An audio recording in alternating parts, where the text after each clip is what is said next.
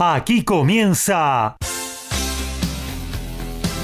Código Deportivo. Todos los deportes, todos. Pasión, info y opinión para compartir con vos. El mejor equipo y la conducción de Gabriel Giachero. Ajustate el cinturón. Arranca Código Deportivo.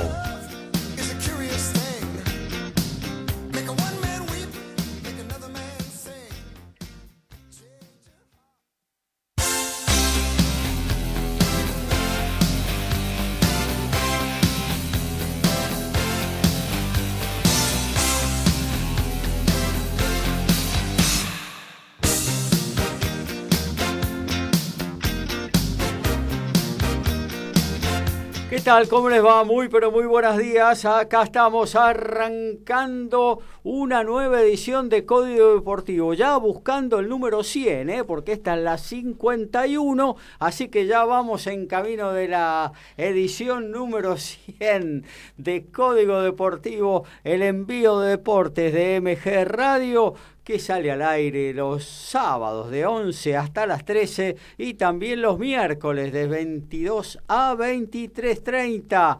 Eh, como siempre, muchísimas cosas para compartir con ustedes. Eh, para luego dar paso a la repetición del diario de turismo. Más tarde en MG Radio a las 14 arranca la segunda edición de Uno por la tarde con Maximiliano Méndez y una muy buena playlist del folclore, eh, de folclore, sí, de nuestra música autóctona. Pegada, pegado a ello está Macheando Radio con Caro Dóvale y todo su gran equipo haciendo un muy lindo magazine para pasar un buen rato eh, aquí en el aire de la emisora de Villa Pueyrredón. Bueno, y sin más, ¿eh? arrancamos gracias a que hoy estamos tranquilos porque en los controles, en la puesta en el aire, está Mabel Rodríguez de este programa, así que vamos a arrancar a saludar a nuestros columnistas. Arrancamos con el amigo Horacio Boquio aquí a mi costado. ¿Cómo anda Horacio? Hola, ¿qué tal Gabriel? Compañeros, audiencia, muy buenos días. Eh, una linda mañana, fresca pero linda mañana acá en Villa Puerredón. No se me tire para el lado del tin invierno, que ya tenemos mucho. ¿eh? No, por suerte ya se ah. acerca la primavera. Aguantemos los trapos con el verano, por favor, no, no me... Ya se viene la primavera, así que y esta semana próxima va a ser mejor que la que pasó, que fue me parece la más complicada de todas. Y vamos a estar con todo el fútbol que como siempre no para y tenemos todo ya la, preparado lo que se viene, porque mañana también reanudamos las transmisiones. También, claro que sí, mañana a partir de 17.30, River Huracán, aquí en el aire de MG Radio, los relatos de Agustín Cook. Eh, los estudios centrales de Horacio Bocchio y bueno, ahí toda la info de la fecha y sobre todo para seguir esta nueva presentación de la máquina de Marcelo Gallardo, ¿no? Sí, que va a tener eh, algunos cambios porque se tiene que preservar. El miércoles se juega 19 horas en el Ciudad de La Plata ante Boca por los octavos de final de la Copa Argentina.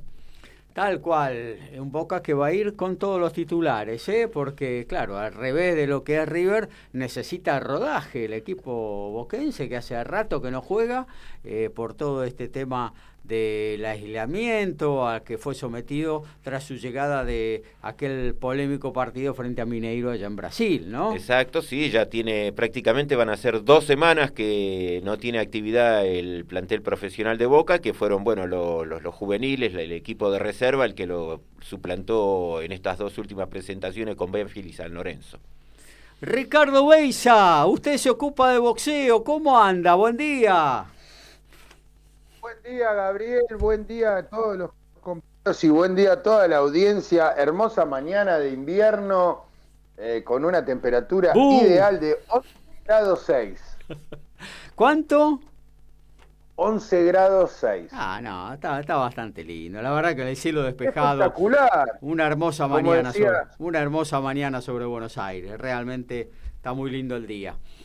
Y sobre el mediodía va a estar mejor todavía que el sol en tibia eh, muchísimo más. Bueno, boxeo. y, sobre, y sobre la tarde, Gaby. Sí. Sobre la tarde tenemos boxeo en, en Inglaterra. Ajá. Así que, pero vio cómo es esto, uno tiene que, que poner la, la platita, ¿no? Porque va a ser por la plataforma Dazón. Después tenemos boxeo a la noche, pesados, semipesados. Eh, pero vamos a, abrir el abanico. Tengo para contarte lo que se le viene a Manu Torres, tengo lo que pasó con Diana Sánchez en los Juegos Olímpicos, tengo lo que pasó en la velada de ayer de, de ESPN, tengo para contarte lo que se le viene a TNT Maidana. Eh, hay, hay, de todo, lo que va a pasar esta noche. ¿Se peleó con el chino TNT? ¿Cómo? ¿Se peleó con el chino TNT? Algo así, algo así, y parece que igual la promotora sigue siendo Chino Maidana Promotion, ¿no? Pero se bajó de su cartelera que tenía para hacer en, en Arabia, en Dubái, mejor dicho, y ahora le salió algo prontito, ¿eh? ya dentro de poquito. Y interesante, ¿eh? bastante interesante. Seguimos la recorrida, nos vamos a Ciudadela. Alfredo González, el dueño del rugby de Código Deportivo. ¿Cómo anda, amigo? Buenos días, muchachos, audiencia acá. Sin comentarios acerca del team invierno, team verano, pero sí haciendo uno que estamos surfeando con el sueño a ver puede ver y que no se puede ver. Hay tanto para ver en los Juegos Olímpicos. Ayer me quedé viendo a las chicas las leonas y cuando vi 2 y 20 las chicas del vole dije no llego.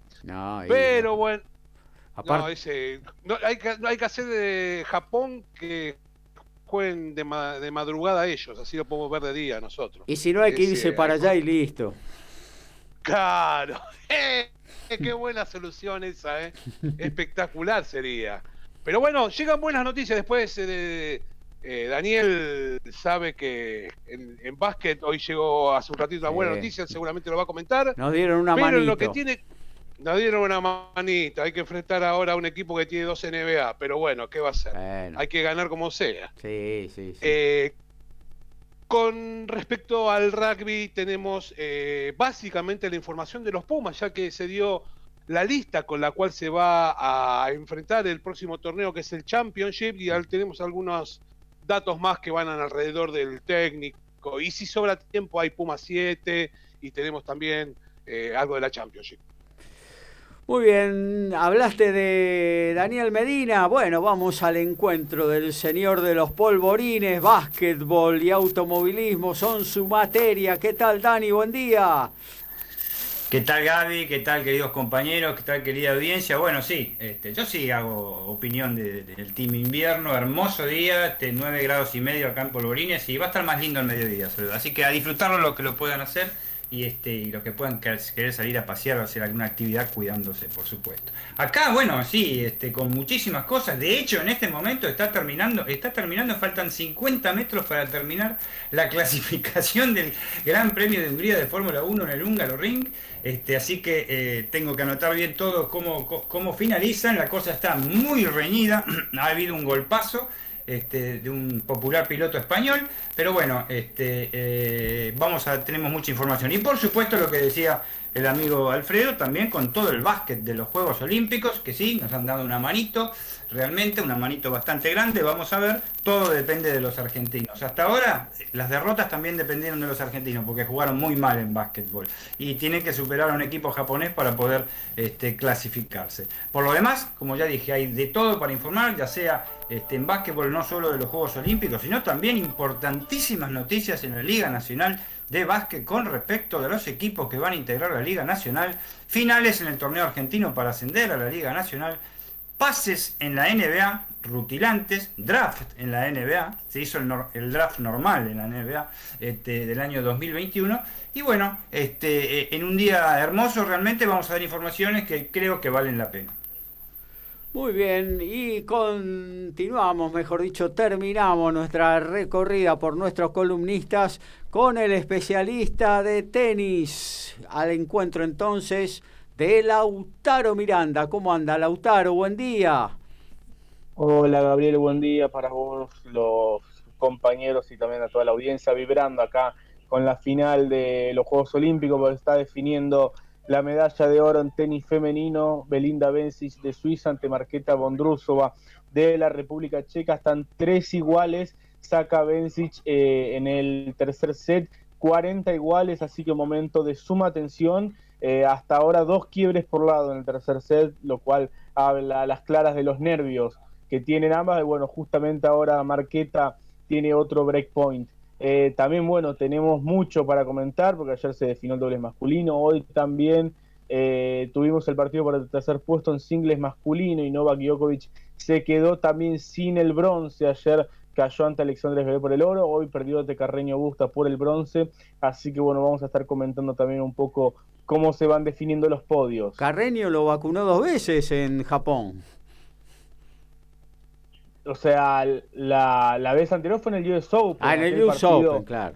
En el que, claro, que, que bueno, sí, es triunfo de Carreño, por supuesto, por más que fue un actor de reparto, este fue triunfo de Carreño en aquella ocasión. Recordemos que Djokovic le pegó un pelotazo a la jueza de línea. Hoy Carreño le privó a Nole de llevar el bronce para Serbia. Así que sí, se está convirtiendo en su bestia negra el tenista español. Se calentó y no, no juega en el doble mixto, ¿no, Djokovic?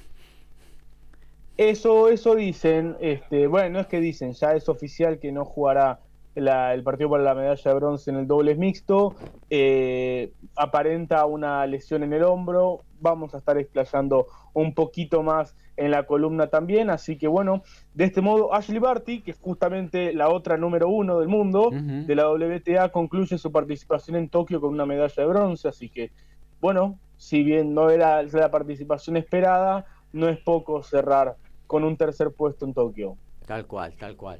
Eh, bueno, hasta ahí todo lo que vamos a desarrollar en estas dos horas que se vienen de Código Deportivo, edición número 51.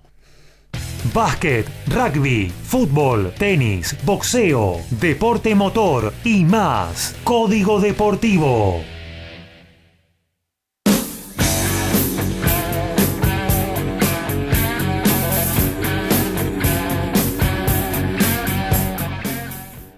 Y hacemos el primer Noti Deportes de esta mañana hermosa sobre la ciudad de la furia. Arrancamos con Alfredo González.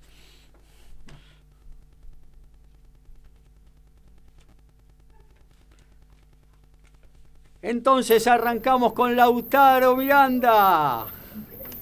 Guido Pela se bajó también del ATP 500 de Washington, el único argentino inscrito en el torneo de la capital de los Estados Unidos, no será de la partida, así que hasta por lo pronto el Master 1000 de Toronto no habrá argentinos en acción en los principales torneos ATP. Y en automovilismo, en turismo nacional, seguimos con las opciones para la octava fecha de la gran categoría de espectáculos. Sigue firme, sigue firme la fecha del 29 de agosto y recordamos que el Autónomo de Rosario tiene grandes posibilidades, aunque acaba de ser confirmado porque se recondicionó y hay una comisión técnica encabezada por Juan María Troverso de la Selección Argentina de Volantes para la octava fecha del turismo carretera en la Chicago, Argentina. Vuelve el Autódromo de Rosario. El prospecto mexicano Oscar Valdés entrenará faja del CMB frente al brasilero Conceição en Tucson el próximo 10 de septiembre. El flameante campeón Superpluma en un duro combate frente al peligroso campeón olímpico de Río 2016. Bombazo de pases, en básquetbol estamos hablando, en la Liga Nacional de Básquet. ¿Por qué bombazo? Porque Nicolás Penca Aguirre firmó para Regatas de Corriente, el base santiagueño que conquistó siete títulos en seis años, uno para Quinza, cinco para San Lorenzo, uno para Fuerza Regia de Monterrey de México de Liga y dos Ligas de las Américas, ya está en la institución correntina. El señor de los anillos, como le dicen a Nico, va por un nuevo récord. Finalizados los cuartos de final de los Juegos Olímpicos en la madrugada de Argentina, España le ganó a Costa de Marfil 5 a 2. Japón igualó 0 a 0 con Nueva Zelanda y luego lo definió a favor del equipo nipón por penales. Brasil le ganó 1 a 0 a Egipto y Corea del Sur cayó 6 a 3 ante México. El próximo martes semifinales 5 de la mañana. México-Brasil a las 8, Japón-España. Y Emiliano Bergamaschi, que fuera entrenador de Cobras en la Superliga Americana de Rugby, es nuevo parte del staff de Sebre, el equipo italiano, y su función será entrenador de Scrum. Muy bien, hasta aquí todo el Noti Deportes. Eh, hoy tenemos eh, básquetbol eh, a la madrugada, entre lo mejor de, mm, de, lo que se viene en los deportes de conjunto, pero antes, 21, 21 y 30, los Leones se van a estar jugando el futuro en el hockey sobre césped. Enfrentarán a Alemania por los cuartos de final y en defensa de su medalla de oro va a ser difícil la cuesta, pero Alemania es un equipo que va a ser durísimo, pero es ganable, por lo menos en esta instancia eh, creo que lo pueden saltar los leones y luego entrarán de lleno en la lucha por la medalla. Eh, bueno, eh, nos metemos en, el fútbol, amigo Horacio. tenemos muchísimas cosas para compartir. finalmente, ayer Boca presentó a su nuevo refuerzo, Juan Ramírez, ¿no? Sí, exactamente, el volante por izquierda de San Lorenzo de Almagro, ex argentino junior, que ha tenido un paso también por Talleres de Córdoba es la nueva incorporación, la cuarta del equipo de Miguel Ángel Russo. Recordemos que anteriormente habían llegado Briasco, eh, Rolón, Orsini y ahora en este caso Juan Ramírez. Se viene reforzando del medio hacia adelante el equipo de Boca Juniors, que además eh, necesita ganar para revertir no solo la eliminación de la Copa Libertadores, sino que eh, estos tropiezos que tuvo en el torneo con un comienzo donde tuvo que improvisarse a través del tema del COVID estos últimos dos partidos. Eh, ha quedado un tanto relegado en la tabla de posiciones, pero igual el torneo es largo. Y además, eh, no sé si va a jugar también completo eh, Boca, al igual que River, por el tema de la definición de Copa Argentina del próximo miércoles. Claro, claro. Y bueno, algún, alguna pieza va a reservar, ¿no? Pero eh, yo creo que le va a dar rodaje a la mayoría del equipo. Dígame, la estrella esa que viene del Rayo Vallecano, el peruano marcador de punta, ¿ya está también? Sí, eh, Luis Advíncula. Sí, Sí, eh, bueno, ese estaría al caer, ya se viene hablando hace bastante tiempo. Y una vez cerrado el tema de Ramírez eh, ayer, creo que esta semana será el, de Advíncula, que además está inscripto, así que no, no habría problemas. El libro de pases todavía eh, tiene para unas semanas más. Muy bien. Eh, por, lo, por el otro lado, River ha rechazado una oferta que le ha llegado por Damián Álvarez. Le están llegando varias ofertas por el delantero que realmente eh, va a ser seguramente una estrella de este mercado de pases, pero bueno, eh, fue exigua la oferta para los millonarios según lo que consideró la dirigencia riverplatense, ¿no? Sí, el jugador tampoco parece mostrar mucho interés de ir al fútbol norteamericano. Y también tenemos... tenemos un chico joven, sí, tiene todavía eh, mucho... Tiene que apuntar a Europa en principio, ¿no? Claro, tiene mucho camino para andar todavía, porque normalmente los que van a la liga norteamericana van a ser para una, una diferencia cuando ya no les queda mucho recorrido. Sí, o claro, o ya estás en el final de tu carrera, o bien podés ir, sí, pero cuando ya, digamos, hay alguna certeza de que no tenés un despegue, digamos, como para aterrizar en Europa. Sí, el que no se estuvo entrenando del otro lado es el caso de Sebastián Villa en Boca, que está presionando para que eh, salir, ya que hay una oferta muy importante del Brujas de Bélgica para llevárselo. Eh, estaba, creo que en el orden de los 7 millones de euros. Y Boca tiene el 70% del pase, el 30% es de Deportes Tolima, su club original. Y Boca que pretende una cifra muy superior, el jugador quiere irse, así que bueno, no se estuvo entrenando, ahora no sé si mañana llegará a ser de la partida, si jugará el próximo miércoles o terminará eh, presionando para que lo puedan transferir finalmente. Boca es una suma de problemas. Claro, tal cual. Eh, bueno, yo, yo digo, ¿no? Qué cosa extraña esto vos estás bajo contrato, supuestamente estás al día en tus sueldos. ¿Cómo puede ser de que no, no, no vengas al entrenamiento en, en desacuerdo porque no te quieran vender? El club es el dueño de tu pase, tiene una tasación digamos, ya exagerada para este mercado de pases, ¿no? En todo el mundo, 40 millones, creo que es la cláusula de rescisión. Hoy no se paga por, por muy pocos jugadores, se paga ese precio, eh, y menos por un jugador de la Liga Argentina, ¿no?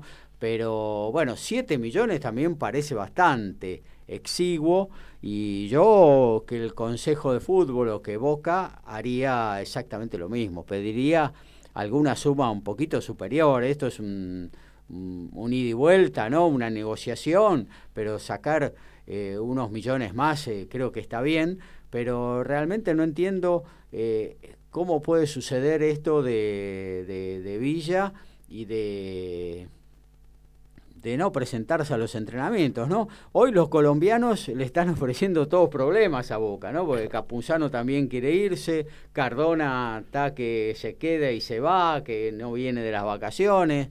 Eh, Fabra va más o menos igual, realmente hoy no ofrece ninguna solución. Y en el caso Villa tenemos que recordar que tiene una causa abierta acá. Claro, claro, tal cual.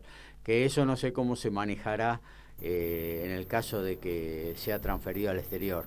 La verdad que ahí ya. Ah, eso, eso de los colombianos, perdón chicos, de la causa de la justicia es un dato menor, no pasa nada. No pasa nada. Todos los colombianos han tenido problemas y acá no pasa nada. Por eso aparece Brujas, es de Brujas para sacarlo de la situación. Justamente ahí está publicada en las redes el representante de, de Villa.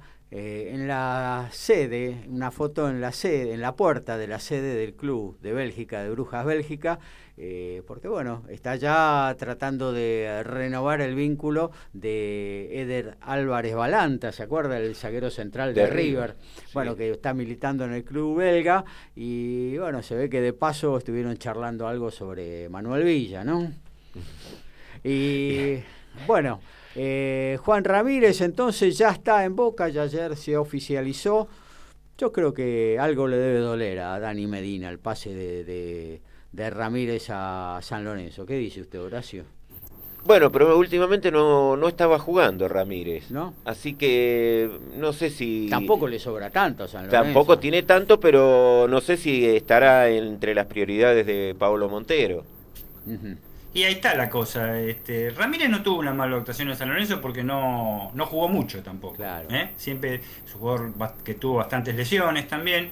Eh, y estuvo en la medianía, digamos. Pero bueno, este, evidentemente sin trascender mucho, porque esto acá este, es como una guerra, esto de los pases de los jugadores dentro de, en el mundo y sobre todo en la Argentina. El único que pierde en una guerra siempre es la verdad.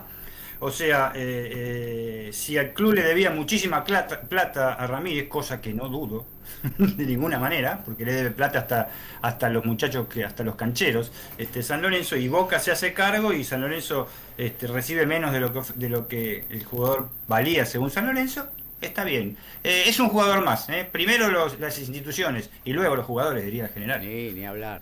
Ni hablar. No, y aparte, yo, eh, en mi opinión, no, esto es absolutamente personal. Yo creo que Juan Ramírez, eh, cinco años atrás, no hubiera pasado ni por la puerta de, la cancha de Boca. No, no es un jugador que tenga nivel para Boca Junior. Es a mi entender. Es una opinión absolutamente personal, eh, pero bueno, en este momento de este mercado tan eh, tan bajo, eh, bueno, Ramírez sí eh, se acerca a, ¿Qué dice tu señora, Dani? Perdón, me están pidiendo la escalera al vecino. Voy a dejar ah, mira. Una cosa de loco. Cobrale, tenés, cobrale que tenés, que poner, tenés que ponerte el barbijo, tenés que, que cambiarte. En fin. no, todo bien, todo bien. Son buenos vecinos. Discúlpeme que salimos del tema Ramírez, de un tema. Este, es más interesante este tema del vecino mío que el de Ramírez, seguro. y hablando de la parte económica de San Lorenzo, que se encuentra tan mal, cuando fue eh, la llegada de Lamens Tinelli, el club estaba fundido. Consiguieron pagar todas las deudas, pero no pagaron más nada desde que llegaron ellos hasta acá.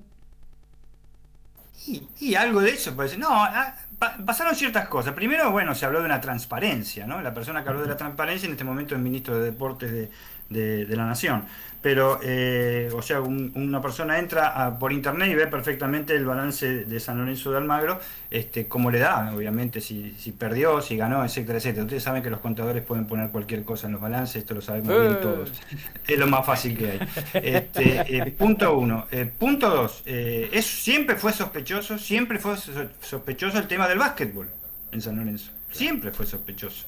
Porque desde determinado momento, cuando San Lorenzo había salido campeón de la Copa Libertadores, fue protagonista en prácticamente cuatro años seguidos de todos los torneos que se hicieron en la Argentina y en la parte internacional en todos los torneos internacionales. Eh, de repente se empezó a derivar todos los recursos al básquetbol. Obviamente dio resultados, ¿no? Este, eh, el básquetbol le dio resultados, pero eso siempre fue sospechoso. Y tercero, realmente lo que se metieron en el tema del estadio. Yo no me, yo no quiero imaginar cómo se deben eh, sentir las personas que en este momento que pusieron este, los bonos este, para hacer el estadio. Porque el estadio ahora viene esto de la legislatura y queda todo, para mí queda todo absolutamente en la nada. El club está mal, está muy mal. Si no, el actual presidente no, estaría haciendo lo que hace. Que realmente la palabra del gallego Rizeregoy fue, fue muy clara, este, no hay un mango. ¿eh? Y evidentemente no sé cómo se le van a arreglar. Realmente eh, el hincha de San Lorenzo, en, opiniones por redes que veo, con amigos que, que, charlamos, amigos periodistas también, amigos periodistas deportivos y de prestigio, este, es una situación que va a estallar en cualquier momento. ¿eh? A pesar de todos los juveniles que tiene, va a estallar en cualquier momento. Porque no solo en la parte profesional del fútbol, que es lo que corta la institución, que es lo que funde para mí la institución, sino, como les decía yo el otro día, eh, en la parte, eh, todos los demás deportes, que es un éxito para San Lorenzo, se están alejando los jugadores. Llámese básquet, llámese y femenino, y seguramente será el futsal. Lo que se puede interpretar de, de todo esto como ser es que no, no hay ninguna posibilidad de que el, el estadio se construya. Eso fue que un golpe de efecto... Para mí no. Ajá, fue un golpe de efecto para quedarse con un predio como algo nostálgico, pero no volver a tener el estadio ahí, porque ya de por sí, eh, ¿qué iban a hacer con el, con el actual? No, seguro. Yo, yo ligué muchas críticas de amigos, compañeros y compañeros periodistas también, que siempre me opuse este, al, tema del nuevo estadio. Entiendo la pasión de la gente que es de Boedo, por supuesto, la gente que, que, que, es de San Lorenzo y de donde San Lorenzo nació, San Lorenzo este, tuvo su estadio, el gasómetro tanto tiempo y tiene todo el grueso de la hinchada. Pero realmente, aún cuando se comenzó con ese, que San Lorenzo iba bastante bien en la parte eh, deportiva, estamos hablando eh, de fútbol por supuesto, era para mí una quimera. Hay festejo en Japón, viene de la mano del tenis femenino, nos informa para luego ampliar en su columna Lautaro Miranda. Así es, Gabriel, porque Belinda Bencic se quedó con la medalla de oro de los Juegos Olímpicos de Tokio en su primera participación. La Suiza, que bueno, ya ha ganado representando a su país dos veces la Copa Hopman en compañía de Roger Federer, eh, ahora un oro olímpico histórico para Suiza. Se trata del segundo oro para la nación helvética tras el que, perdón, el tercero, porque Mar Rosset se quedó con el oro en singles masculino en Barcelona 92 y porque Federer junto a Brinca ganaron el oro en Beijing 2008 en el dobles masculino, así que se trata del tercer oro para Suiza y Belinda Bencic que por supuesto eh, añade un título muy importante a su carrera. Muy bien, eh, perfecto. Ahí llegó la emoción desde Japón, desde Tokio más precisamente. Y... Perdón, Gaby. Sí. Disculpa, y con respecto, este, tiene mucho que ver con, con, lo de Lautaro, porque lo hablaron recién de eh, no le eh, Jojkovic. Este, ¿Cómo no va a estar eh, mal Jojkovic aparte de perder o romper la raqueta si es socio honorario de San Lorenzo de Almagro? Vio, vio cómo está San Lorenzo y listo, rompió todo. muy bien, muy bien. Eh, bueno, eh, ¿qué otra cosita de fútbol podemos compartir, Horacio? Y que en un rato nomás, 13.30, se va a poner en marcha ya la cuarta fecha que va a jugar eh, Colón de Santa Fe con Godoy Cruz a las 13.30 y como novedad Colón no concentró por, eh, protestan los jugadores, falta de pago en premios que habían acordado para la clasificación de la Copa Libertadores, así que bueno, hay que recordar la frase de, la final del poeta Luis Miguel Rodríguez cuando dijo que no tenía precio esto, que no, había dinero, nada. Claro, que pagara eso. No, así que Claro, eh, lo que aduce la dirigencia es que bueno que ellos ya arreglaron el premio por el campeonato eh, y teóricamente ya arreglaron el pago, la forma de pago, eh, y los jugadores, aparte del campeonato, quieren otro por entrar en la Copa Libertadores, ¿no? Eh, por ahí pasa la negociación y bueno, esta forma de expresión del plantel de Colón de Santa Fe. Eh, bueno, ¿y cómo se completa la fecha de varios partidos? Juega Independiente, uno de los punteros. Y hoy vamos a tener a las 15.45 eh, a Lanús jugando con Unión. Lanús que viene de esta caída eh, ante River contundente, tiene que remontar. Unión, eh, otro de los que había sido también víctima de esta semana de River. Claro. Así que los dos fueron goleados. A las 18 va a jugar eh, Racing ante Sarmiento de Junín y a las 20.15 Platense con Independiente. Platense que desde que llegó Madelón, un empate, dos caídas. Así que va a necesitar sacar, aunque sea un empate hoy, como para parar la caída, ¿no? Muy bien, hasta aquí todo lo que tiene que ver con el fútbol. Cortamos y nos metemos en el próximo Noti Deporte de Código Deportivo. Hacemos periodismo. Nos encantan los deportes. Lo sentimos y vivimos al tope. Somos iguales a vos. Somos Código Deportivo.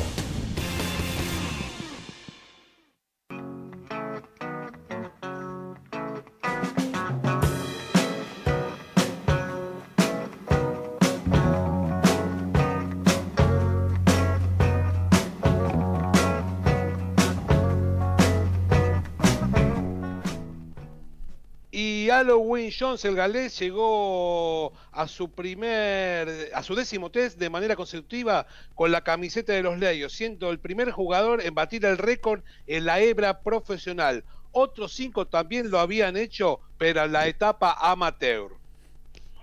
Y Rafael Nadal jugará por primera vez el ATP 500 de Washington. Ayer se sorteó el sorteo y debutará ante Jack Sock o Yoshihito Nishioka, estadounidense y japonés. Se medirá en la primera rueda. El español partirá como adelantado. Recordemos que, bueno, como es la primera vez de Rafa, y ya ayer llegó a la capital de los Estados Unidos para tomar contacto con el cemento de cara a la gira estadounidense. Y en automovilismo, turismo, carretera, el sorteo del desafío de las estrellas, mañana eh, hoy, hoy, sábado, de los mismos boxes en la carrera del circuito de Villicún en San Juan, a las 19 horas. Será televisado en, en directo por la señal de cable de TV. Recordar que largarán del punto 1-13 los últimos 13 del campeonato, del 14 al 26 los 13 del medio y por último del 27 al 39 los primeros 13 del, del certamen. Se había invitado a Chiqui Tapia, pero a último momento se desestimó esa idea. Ustedes comprenden, es un sorteo serio. El, próximo 3 de agosto, Guido Emanuel Trump, con un récord de 11-0-8 knockouts, hará su estreno en Estados Unidos y será ni más ni menos que en el Madison Square Garden de Nueva York, ante el georgiano Nicolás Serznialvisky, también invicto de 7-0 con 5 knockouts. Esto será a 6 asaltos en la división Welter. Y en básquetbol, la NBA, el mejor básquet del mundo, el ala pivote español Usman Garuga fue elegido por el draft 2021 de la NBA, celebrado el jueves en Brooklyn, Nueva York. El jugador del Real Madrid, actual estrella de Liga Endesa, fue drafteado por los Houston Rockets, 2,03 metros. Recordamos que este muchacho brilló en los últimos playoffs de la Liga CB Endesa. Tiene 19 años, es español, madrileño para ser más precisos, y sus padres son de Nigeria, radicado de hace más de 25 años en España. Su intención es irse ya a la NBA. La fecha 19 de la B Nacional, hoy desde las 14 Villadalmine Atlético Rafaela, a las 15 Temperley recibe a Deportivo Maipú, mismo horario en el Bajo Belgrano, Defensores y Barraca Central, un partido para, para que se saquen chispas, ¿eh? Porque si vemos la trayectoria, Defensores de Belgrano y Barraca Central, sí. un partido para seguirlo bien, ¿eh? El árbitro va a tener una, va a ser. ¿Quién es? El, ¿Se sabe el referido? Yo no lo tengo acá, pero es un partido que por el presidente de Defensores de Belgrano Claro. no creo que, mm, ¿no? Está bravo, está bravo. 15-10 juega el otro, el otro también siempre favorecido y alguna vez perjudicado, Deportivo Riestra ante Tigre. Eh, 15-30 All Boys, Brown de Adrogué y a las 16 San Martín de San Juan, Brown de Puerto Madryn. En la semana, al margen de, esta fecha que se fue completando, vio todos los inconvenientes que hubo, hasta lo de Gimnasia de Mendoza ya eh, muló a San Jorge de Tucumán, ya los últimos minutos directamente no lo jugó. No lo jugó. Y eh, además de todo eso, eh, al final del partido de San Martín de San Juan, Marco Yelaber Recuerda el Pampa Yelaber, ex jugador de Tigre, que tiene un pasado ya largo en el, en el, fútbol ahora de ascenso. Él salió de las inferiores de Estudiantes de La Plata. Dijo: Los dos ascensos son para los dos billeteras grandes. Y bueno, será así nomás. Eh, bueno, nos metemos. Eh... no sé jugar más el Nacional B. Se tendría que suspender ahora y no jugar más. Vos no sé si opinás lo mismo, Gaby. y yo que sé, ¿solucionaría algo eso, amigo? Por lo menos vamos a pasar los fines de semana tranquilo. El lunes 15-10 en Mataderos, Chicago-Atlanta, va por TIC. Atlanta tiene ya 8 o 9 contagios, así que está jugando con menos de medio equipo titular y lleva alrededor de 8 partidos ya sin ganar. Es la hora ah, de. hinchada tiene ya. ¿Cómo? ¿Qué hinchada tiene si tiene 10 contagios casi? Hace tanto tiempo que no gana y está prendido ahí todavía. Es increíble la paridad que hay. No, la paridad para abajo. Es sí, bueno, sí, eh, para abajo, pero están todos ahí es un torneo, Es un torneo totalmente eh, de bajo, de bajísimo nivel.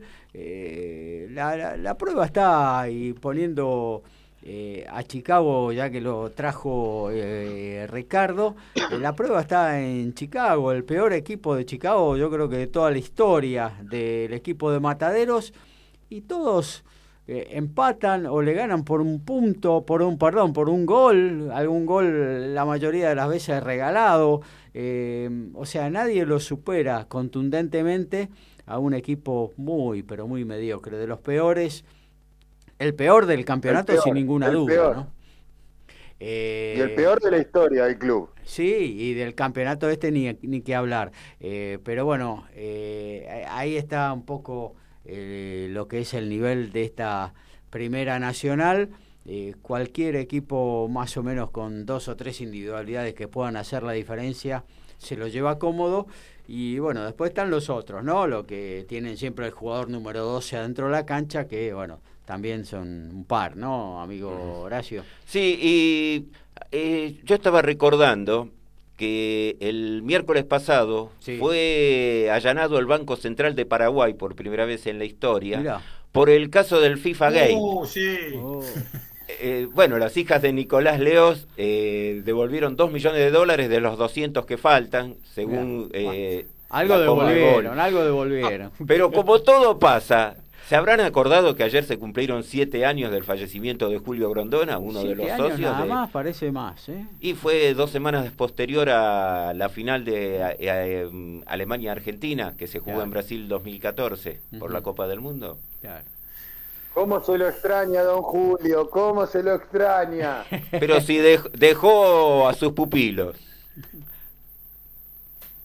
No, no sé, no sé. Todo lo que pasó viene pasando con el seleccionado, con un montón de cosas, como por ejemplo el seleccionado que se presentó en los Juegos Olímpicos, que fue lamentable, todas esas cosas con Grondona no pasaban. ¿Este es, ¿este es Juego Olímpico o el anterior? Y los dos, porque en el anterior tampoco. El, anterior fue lamentable, el de Vasco el Peor fue lamentable, lamentable. fue peor todavía. Fue peor porque tuvo que recurrir a jugadores un día antes. Y este, bueno, le negaron a algunos jugadores, pero bueno, tampoco era gran cosa el del equipo. ¿eh? Lo que queda bien claro que finalmente no todo pasa. Bueno, nos metemos... Y, me hablaban tanto a mí del amigo Tinelli, y bueno, ahí están las consecuencias. Si bien de estar presidente de la Liga Profesional, y ahí están las consecuencias. Quiso ser presidente de la AFA y bueno, ahí está. Y para cerrar, eh, la IGJ anuló las elecciones en la AFA. Sí, ahora va a haber que votar de nuevo, no sé, con ese sistema tan particular que se tiene para elegir al presidente de, de la Asociación del Fútbol Argentino. ¿No terminará teniendo otro cargo más? los clubes de primera, cada club tiene un voto. Ahora, con la cantidad que hay, estos clubes también tienen un voto cada uno. Los 20, ¿cuántos ya no sé? 26 hay 26 en, este momento. Cada uno tiene un voto y después el ascenso tiene 7 votos entre todos. Creo que sí. Así era por lo menos hasta eh, antes de la de esta de esta asamblea en la cual se autovotaron y se autoproclamaron nuevamente presidentes. Los Autobots. Sí, que fue... ¿Qué, quilombo, eh, quilombo armó Chicago y se fue la dirigencia? Armó un quilombo con todo, perdón la palabra, ¿no? Con todo esto. Total, los tipos se la tomaban. Y no pasó nada, y no pasó absolutamente nada. Perdón, antes, antes de, de, hacerla más grande, muy bueno lo de Horacio, este, eh, defensor de verano del dragón y saca chispa, que saca las chispas, mucho fuego. Bueno, vamos a meternos en lo que tiene que ver con el automovilismo, amigo Dani Medina. Aquí estamos. Eh, bueno, parece que un circuito trabado, más lento como Hungría, favorece las chances de Mercedes, ¿no? Donde la potencia que venía esgrimiendo eh, el equipo Red Bull con su motor eh, Honda, bueno, no puede hacer la diferencia, entonces por lo menos Hamilton y Bottas parece ser que la van a pelear ahí en Budapest. Y bueno, volvimos como hace más o menos, este, fueron cuatro fechas, estamos hablando de dos meses, dos meses y medio, volvimos a la sopa del gusto anterior, ¿no? Otra vez sopa, por supuesto. Este, eh, eh, vamos a dar primero la clasificación del Gran Premio de Hungría, que justamente estaba terminando cuando comenzamos la transmisión, terminó más o menos 11 y 10, 11 y 12, porque se retrasó por un accidente que hubo en la quali 2. Eh, primero Lewis Hamilton con Mercedes, segundo Valtteri Bottas, tercero Max Verstappen, cuarto Checo Pérez, quinto Pierce Gasly, sexto Lando Norris con, el McLaren, séptimo Charles Leclerc, que venía bien, venía segundo en la quali, en la quali 2, este, defeccionó un poco al, al, final, octavo eh, el francés Ocon, noveno Alonso, los dos del equipo Alpine metieron entre los 10, y décimo Sebastián eh, Vettel. Dijimos de un accidente, fue un accidente bastante bravo en la curva cuando se entra a la recta principal del húngaro ring de eh, Carlos Sainz, el piloto español que se volvió, que mejor dicho, volvió a ser un accidente pegándose de costado como el de Verstappen, pero no a tanta velocidad, pero sí se pegó bastante de costado, se ve muy bien con las cámaras de a bordo cómo hace la cabeza del piloto, es muy problemático eso, de hecho son problemas que tiene todavía Max Verstappen desde su accidente en Silverstone este, eh, con el toque con Lewis Hamilton. Y sí, como bien vos decís, es un piloto que, eh, eh, primero, que, el, que hizo la pole position hoy, Lewis Hamilton, ganó en ocho ocasiones, impresionante. va por su novena victoria, va por su novena victoria en el circuito. Ganó con McLaren Mercedes y ganó, por supuesto, con Mercedes.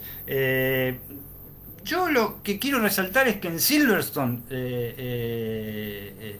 los el Mercedes de Hamilton andaba muy bien.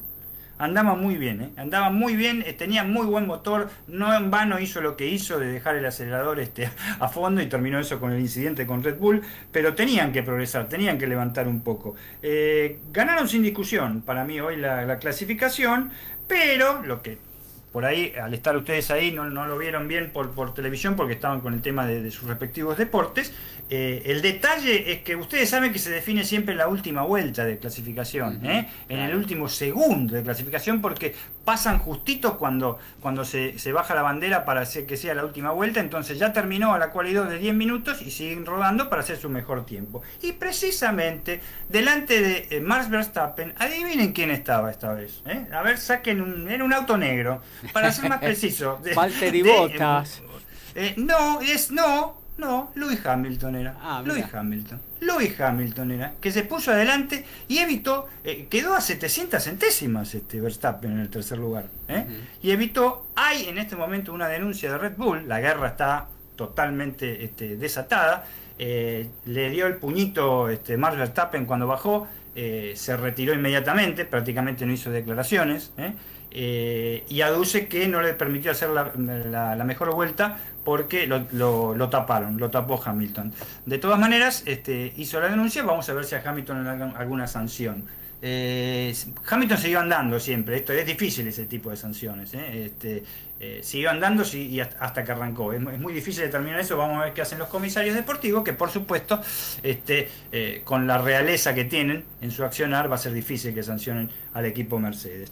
Eh, de todas maneras, bueno, una, buena clasificación para Mercedes, un 1-2 va a ser muy interesante, va a ser muy difícil que Verstappen pueda ganar la carrera. Es un circuito muy trabado, un circuito bastante lento, la velocidad máxima es 301 kilómetros, que fue lo máximo que se logró hoy, que lo logró precisamente Lewis Hamilton en la recta, nada más. Después son eh, eh, una cantidad de curvas este, bastante, bastante, son 14 curvas para todos los radios, izquierda, derecha, un circuito que realmente no se alcanza, no hay sobrepaso prácticamente, el único sobrepaso que hay es en la recta principal, así que la horquilla, porque es una horquilla prácticamente, la que hay cuando se desemboca en la recta principal, mañana va a ser determinante, espero que no haya problemas realmente, espero que no haya, porque si no ya es, ya es una risa, ¿no? Esto. Esta carrera es previa al al, receso vacacional de verano que tienen los europeos, en este momento en pleno, en, pleno verano, de hecho en, este, en el momento de la clasificación hacía 58 grados en la pista, hoy, este, eh, eh,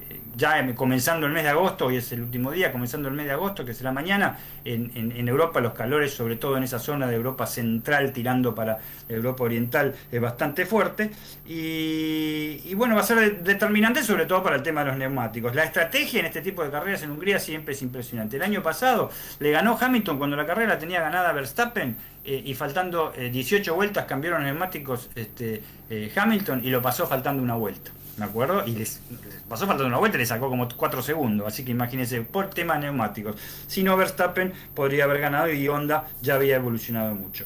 Ya lo dijimos, 4.381 metros el circuito, está ubicado a 30 kilómetros de Budapest, en plena zona rural, tiene muchísima gente que siempre viene de Europa del Este y de países escandinavos y de lugares como Alemania y Países Bajos a pesar del, tema del, COVID-19, ustedes saben que en la Eurocopa, ¿eh? lo sabe bien Horacio, lo sabe Gaby, todos los muchachos, Hungría tenía los estadios a reventar, siempre.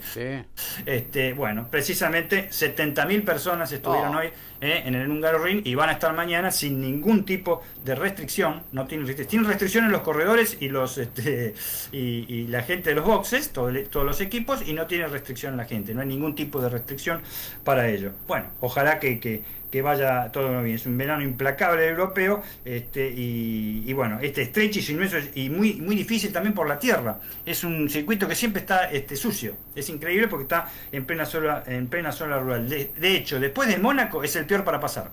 Así que imagínense, el que larga primero generalmente llega a la situación. Vamos a ver mañana, lo interesante es la lucha, por supuesto, entre Hamilton y Verstappen que no haya más incidentes, por favor, porque esto se parece a Boca River, River Boca. Acá falta que eh, eh, eh, el periódico que es dueño del canal de la trompetita empiece a opinar sobre esto y realmente esperemos que sea, que sea una buena carrera.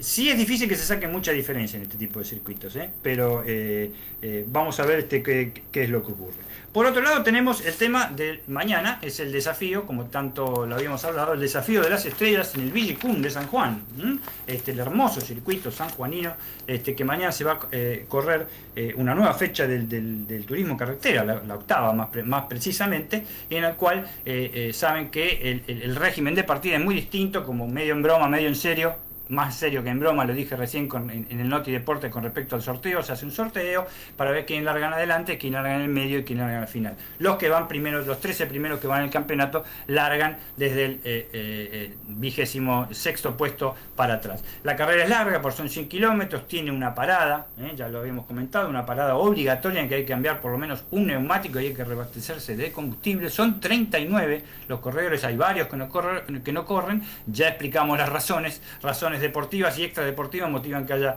eh, bastante gente que no puede, seis por lo menos, no pueden integrar la parrilla de, largada porque generalmente son 44 o 45 coches en el turismo de carretera. Una carrera especial se va a alargar a las 14 eh, eh, y 30 del día domingo, o sea, lo más tarde que larga el turismo carretera. El turismo carretera larga generalmente entre 13.20 y 13.30, en este caso es una carrera muy especial, es larga, este, tiene distintas pruebas de funcionamiento que se hacen antes, son 35 vueltas o 90 minutos, 90 minutos y vamos a ver qué, es lo que resulta. Ojalá que sea un lindo espectáculo. Generalmente lo es este tipo de carreras. Es un solo corredor, no dos corredores que se suben. Es medio imposible hacerlo eso en el turismo carretera. Y para resaltar, para resaltar, como lo hicimos el año pasado también cuando se corrió en Villicún, habrá público.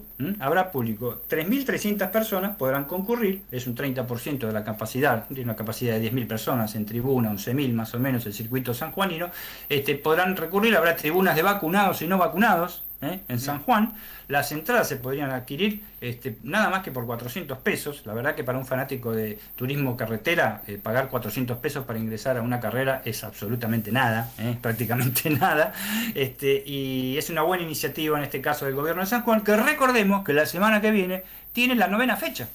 ¿Por qué? Porque todos los pilotos este, se quedan, todos eh, los pilotos de la categoría se quedan en una burbuja que se hace más o menos por, por 14 días, porque hace rato que están ahí, desde el principio de semana, por el tema del COVID, por supuesto. ¿no? Y San Juan, en ese sentido, aparentemente con el decrecimiento de casos y el cuidado, eh, eh, ha evolucionado en ese aspecto. Por lo menos es lo que este, tenemos hasta ahora al, respecto. Eh, por otro lado, bueno, tenemos ya eh, eh, en funcionamiento porque a las once y media se largó las 24 horas de Spa-Francorchamps, las 24 horas de Spa-Francorchamps. ¿Y por qué hablamos de ella? Porque está corriendo nuestro querido Franco Colapinto. Desde ya ha sido invitado este, en la categoría Challenge de Gran Turismo, Gran Turismo 3, ha sido invitado para correr con James Paul, el inglés, y Benjamin Goethe, el, alemán, reemplazando a, a Stuart, un piloto inglés que fue afectado de COVID ha sido invitado y obviamente tienen prácticamente los mismos sponsors que de Motorsport y European Serie Le Mans, estamos hablando de, de Gulf, ¿no?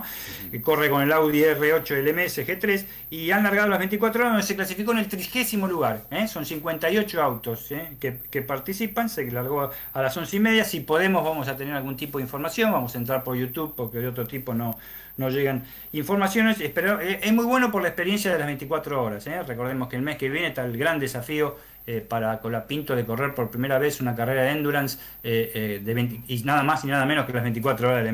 ¿no? Realmente sería, como experiencia es, es, notable. Y por supuesto se celebró a cabo también este, la carrera del TCR europeo, donde corre el, cordobés de, Isla Verde, este, que había clasificado en séptimo lugar, Frank Franco Girolami, dos carreras, una ayer día viernes y otra hoy este, sábado, siempre muy temprano. Eh, salió eh, quinto en la carrera de ayer, quinto en la carrera de ayer, este, que fue ganada por el español eh, Miquel Ascona, que, y en la carrera de hoy, que se hizo a las 6.20 de la mañana, hora argentina, que había clasificado cuarto, se corrió húmeda, casi con lluvia la carrera, eh, se largó incluso en fila india, no se largó de partida detenida, este, llegó en séptimo lugar y en este momento eh, eh, el campeonato está encabezado, porque estaba puntero el cordobés Dila Verde, por Miquel Ascona, con el Supra con 230 puntos, y Franco Corapin, perdón, este, Franco Girolami quedó en segundo lugar con 200 puntos. Es una interesante tarea está desarrollando Girolami en el TCR europeo, su próximo accionar va a ser en Nürburgring, en el circuito alemán, el 5 de septiembre, en el cual va, a ser la cuarta carrera, en el cual ya dijimos que es el piloto que está en este momento en el segundo puesto. Eh, para recalcar lo que dijimos y para finalizar con esto, eh, vamos a recalcar que eh, lo del tema del, Automóvil Club de Rosario fue una tarea bastante yo iba a comentarlo eso antes, no hubo tiempo los días miércoles prácticamente, eh, porque se, metió Juan María Traverso. Cuando se mete Juan María Traverso, eh, que es el presidente de la Ciudad Argentina de Volantes, este, en alguna de esas cosas este, eh, dan resultados. hace más, hace casi tres años, tres años y medio que el, que el autódromo de Rosario, que es un lindo autódromo trabado, chiquito, 3.400 metros, se han salido lindas carreras de Super TC2000 y de TN también, se llama Juan Manuel Fangio desde ya. Eh, se metió y con un acuerdo bastante importante con Emanuel Moriarty, que es el titular de la PAT, eh, del Turismo Nacional, eh, vuelve a las pistas el 27, 28 y 29 de agosto este interesante autódromo con la categoría espectáculo del automovilismo argentino. Eso es más o menos todo lo que tenemos. Después, obviamente, en agenda, vamos a ver la agenda deportiva este fin de semana que se focaliza, obviamente, en la Fórmula 1 mañana y en el turismo de carretera. Muy bien, eh, hasta aquí entonces lo que tiene que ver con el automovilismo. Vamos a hacer una el corte comercial y luego sí nos vamos a meter directamente en lo que tiene que ver con el tenis aquí en la edición número 51 de Código Deportivo. Donde quieras, desde cualquier lugar del mundo, las 24 horas, con buen o mal tiempo, vivís momentos geniales. Escuchás MG Radio. Mabel Rodríguez, clases de canto interpretación, trabajo corporal y vocal. Comunicate a nmabelr.hotmail.com o al Instagram arroba nmabelr. Animate con Mabel Rodríguez.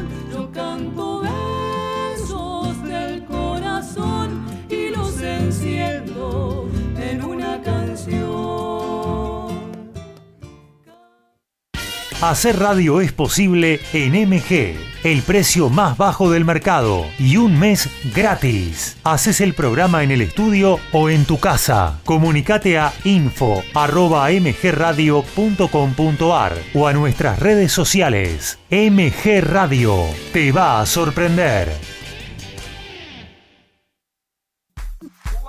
Es un gran momento para despertar tu conciencia y luz interior.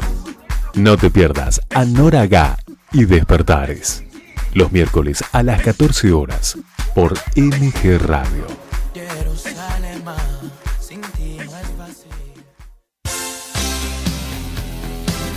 La pasión vive en MG Radio. Prendete a Código Deportivo. Info, opinión y el vivo de todas las disciplinas. Sumate los miércoles a las 22 y los sábados a las 11 horas por MG Radio.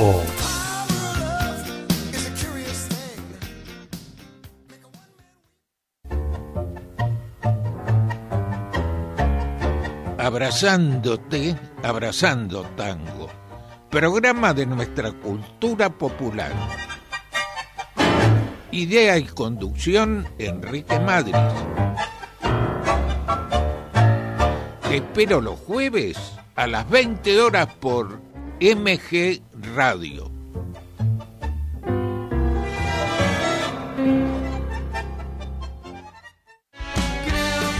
En la misma línea, fútbol y amigos, Copa y Liga, previa y post partido, sin caretas, vos y nosotros, en la misma línea, los viernes a las 20 horas por MG Radio.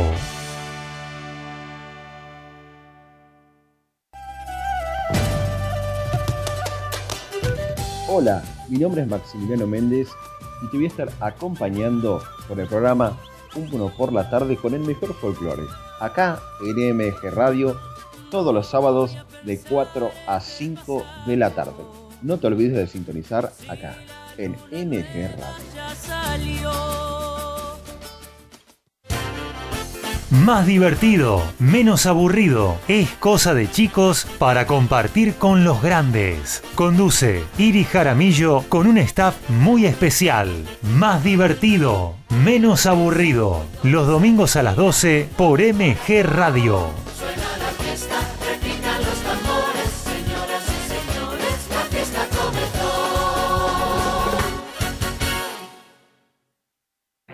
MG Radio y Código Deportivo se van para la cancha. Todos los domingos transmitimos la pasión del fútbol.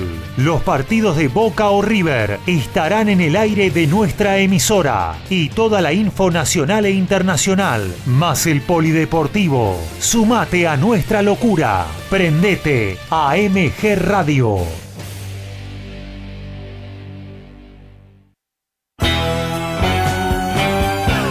Estás en momentos geniales. Estás en MG Radio.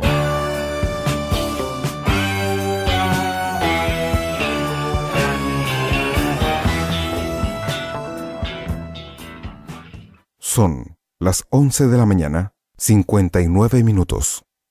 Aquí estamos de vuelta. Segundo tiempo de Código Deportivo.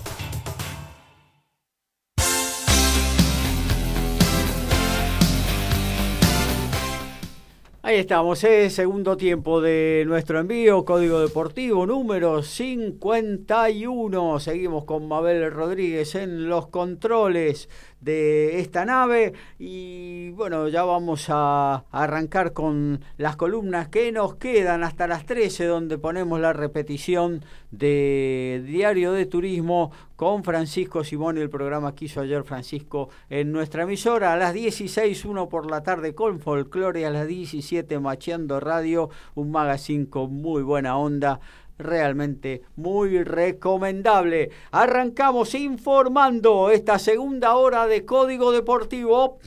Y Mauro Rebuzone, que jugó la última Superliga Americana de Rugby para Olimpia y es otro de los argentinos que tiene destino europeo. Gracias a la exposición que tuvieron en el campeonato, muchos de ellos se van a jugar a la segunda de Italia o de España. En este caso el destino es el Colorno de Italia.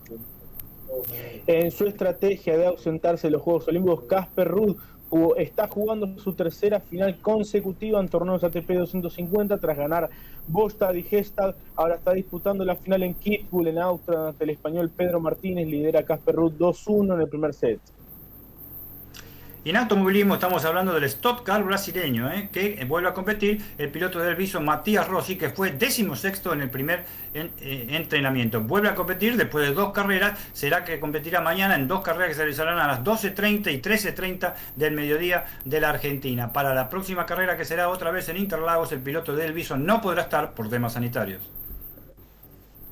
Queda confirmada. Diego Lacoya Chávez confirmó, perdón, eh, una pelea, la pelea llamativa en el ámbito local ante el campeón nacional welter Juan Leal. Esto será el 14 de agosto y estará en juego el cetro latino welter de la OMB. Y en la Liga Nacional de Básquet, pases, seguimos hablando de pases, el MVP de la Liga 2021, el base de horas este, básquet, Fernando Zubrigen, ya es jugador de Obradorio de España de la Liga ACB Endesa. No quiso ser menos su hermano Alejandro, también de Obras Básquet, y que fue transferido al Innova Chet Zamora de la tercera división española. Sigue el éxodo y los juveniles, en todos lados, asoma para ser titulares en la próxima liga. Y la fecha 9, del ascenso en Uruguay tuvo estos resultados. Albión Racing 0 a 0, Uruguay Montevideo cayó 2 0 ante Defensor, Danubio le ganó 1 a 0 a Rocha, Villa Teresa cayó como local 3 a 0 ante Atenas, Juventud y Central Español igualaron 1 a 1, están jugando en el Estadio Charrúa, Rampla Juniors y Cerro, esto es a pedido. bueno, muy bien. Eh, bueno, nos metemos entonces en lo que tiene que ver con el tenis. Acudimos al encuentro de Lautaro Miranda. Hola Gabriel, sí, bueno, ya con esto de los Juegos Olímpicos, siento que Bonadeo es un familiar más. Esto es lo que se genera, ¿no? Con estas maratones. Encima ahora Tokio tiene horarios muy complicados. En cualquier, momento entra, en, cualquier momento entra a casa para la cena, para el almuerzo, ¿no? Sí, ya es uno más, ya es uno más. Este, no da más, no da más. Este, no, sabe ningún, no sabe ninguna definición si es por gol a verage, si es por goles a favor, si es por sistema olímpico. Está y, tiene un apoyo en Martín Jaite impresionante. Uy, Jaite, mamita. no me lo toques al director de la Argentina Open, por favor, que, que bueno no, sabe, no sabe nada. Este, eh, eh, Bonadeo, una pregunta. Este, ¿De qué color es la pelota de tenis que se juega? Déjate de joder. La familia no se elige, los amigos sí. en mi opinión, eh, considero que está a veces este, guionado para que Jaite le tire el centro a Bonadeo. Pero bueno, es, es una opinión nomás. Eh, vamos a repasar lo que acaba de concluir eh, en los Juegos Olímpicos en el Ariake Tennis Park en Tokio con la definición de la medalla de oro eh, de las damas, donde Belinda Bencic, la número 12 del mundo, se quedó con la medalla dorada.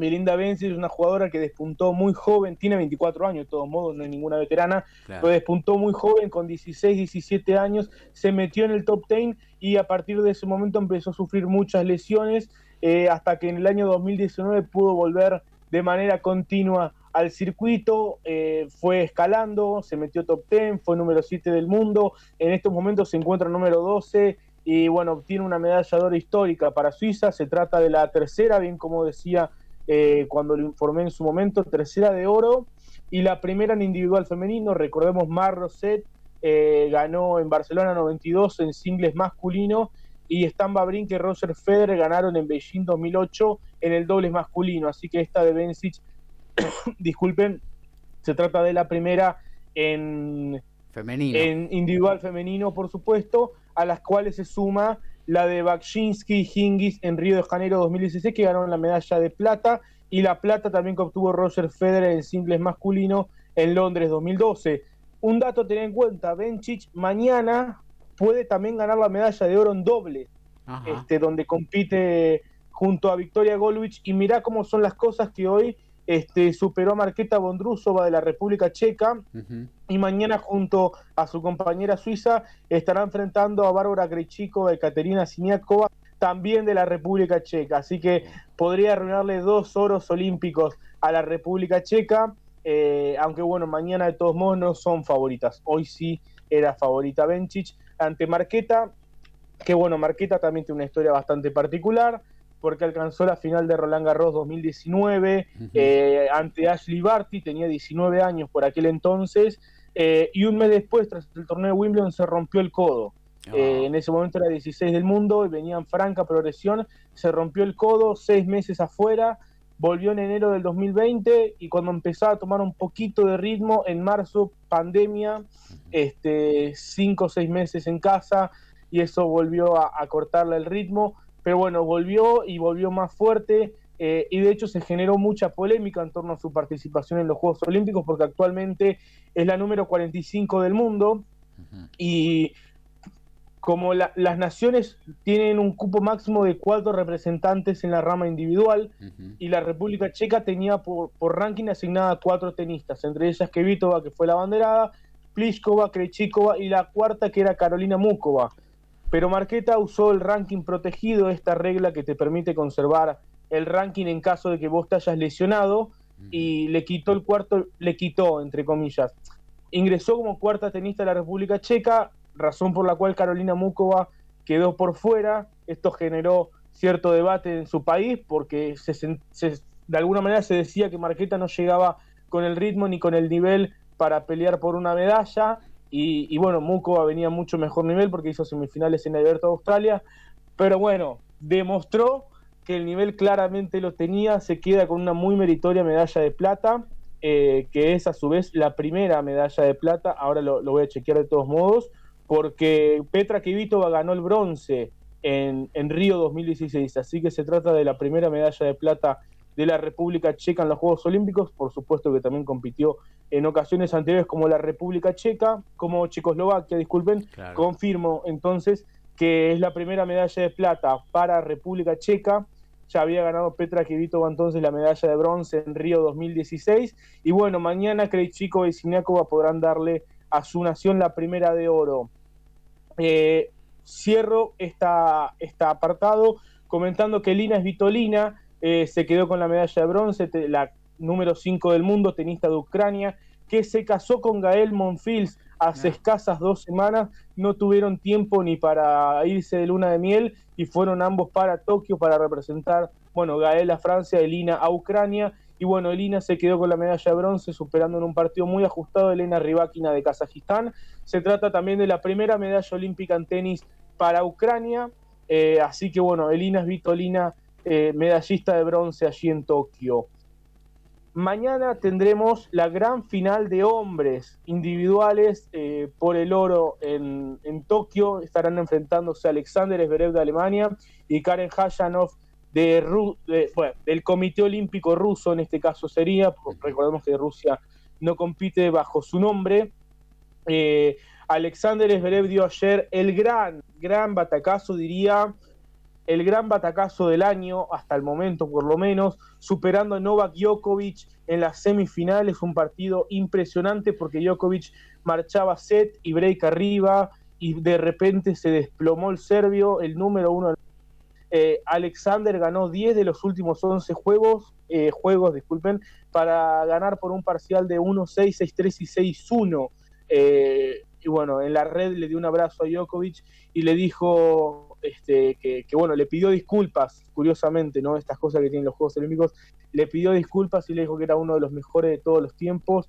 eh, así que lo mandó a Djokovic a jugar por el bronce y perdió el partido por la medalla de bronce hoy ante Pablo Carreño Busta, el español que salió afiladísimo.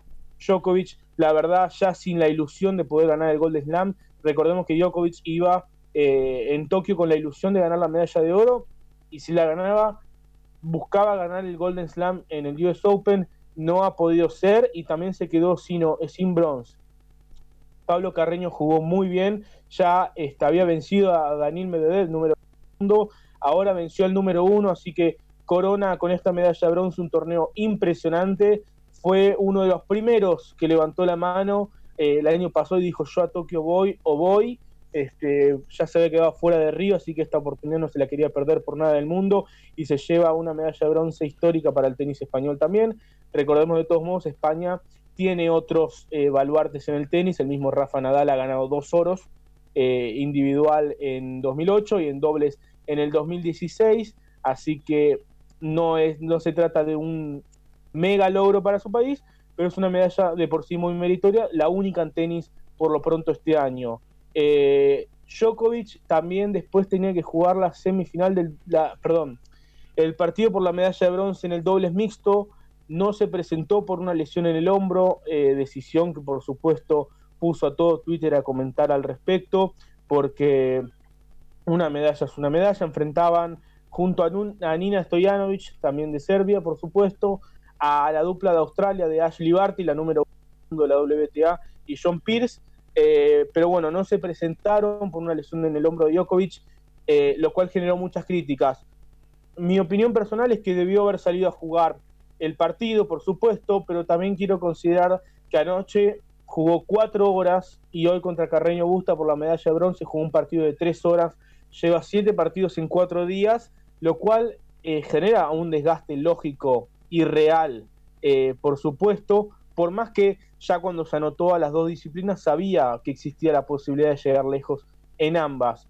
Eh, pero bueno, decidió no presentarse, así que Serbia se quedó sin medallas olímpicas en tenis y de este modo Ashley Barty pequeñamente este, se queda con, comentábamos al principio, ¿no? Se queda con la medalla de bronce, no quita el masazo que significó perder en la primera ronda en el individual, pero por lo menos lleva una medalla de bronce para su país. Eh, y bueno, Novak Djokovic habrá que ver cómo sigue la situación, dijo que tenía muchas lesiones, que no sabe si va a llegar al US Open, afirmarlo en este momento parece muy, muy apresurado, pero sí, lógicamente, queda la, es, increíble que, no, se hayan presentado a jugar un partido por una medalla de bronce.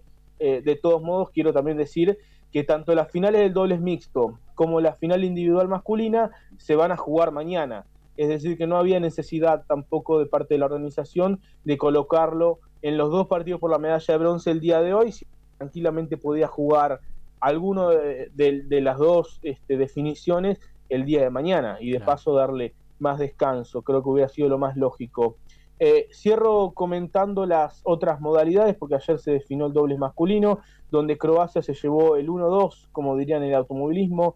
Eh, los campeones de Wimbledon y la primera y la pareja número uno del mundo, Nikola Mektic y Mate Pavic, se llevaron el oro, superando a Marin Cilic e Iván Dodic, también por supuesto de Croacia, como comentaba. Eh, primera vez en el doble masculino que una nación mete el 1-2 este, en este caso. De paso también, gran premio para Marín Chilich, que sigue engrosando su palmarés, al cual además de ganar el US Open en el 2014, entre otros grandes títulos y la Copa Davis, le suma una medalla de plata olímpica. El bronce fue para Marcos Daniel y Michael Venus de Nueva Zelanda, que ganó su primera medalla eh, olímpica en tenis, Nueva Zelanda. Y hoy más tempranito, eh, en el doble femenino, Laura Pigossi y Luisa Stefani de Brasil dieron la gran sorpresa venciendo por la medalla de bronce a las rusas Elena Vesnina y Verónica Kudermetova. Eh, primera medalla olímpica en tenis para Brasil. Y bueno, mañana se subirán al podio junto a Bárbara Krejcikova y Katerina Sinakova de la República Checa y Belinda Bencic y Victoria Golubic de Suiza. Falta ver eh, en qué posición cada una de ellas. Y mañana la final de dobles mixto también será entre dos parejas rusas. Andrés Rublev y Anastasia Pavlyuchenkova se estarán midiendo a Elena Vesnina, que acaba de perder el bronce en el doble femenino, y Aslan Karatsev. Así que bueno, sonará Tchaikovsky seguramente en el podio dobles mixto, en el cual también estará, por supuesto, la dupla australiana de Ashley Barty y John Pierce. Eh, a grosso modo, también quiero destacar eh, la delegación argentina, unos Juegos Olímpicos que este, no se esperaba mucho más de lo que rindieron, tanto Sherman como Podoroska, tercera ronda, sí quizás había más ilusiones en el dobles mixto, pero bueno, como indiqué el miércoles, una modalidad muy especial, muy pareja y no perdieron ante una mala dupla, por supuesto, perdieron ante los medallistas de bronce nada más y nada menos. Así que bueno, un saludo para toda la delegación argentina también.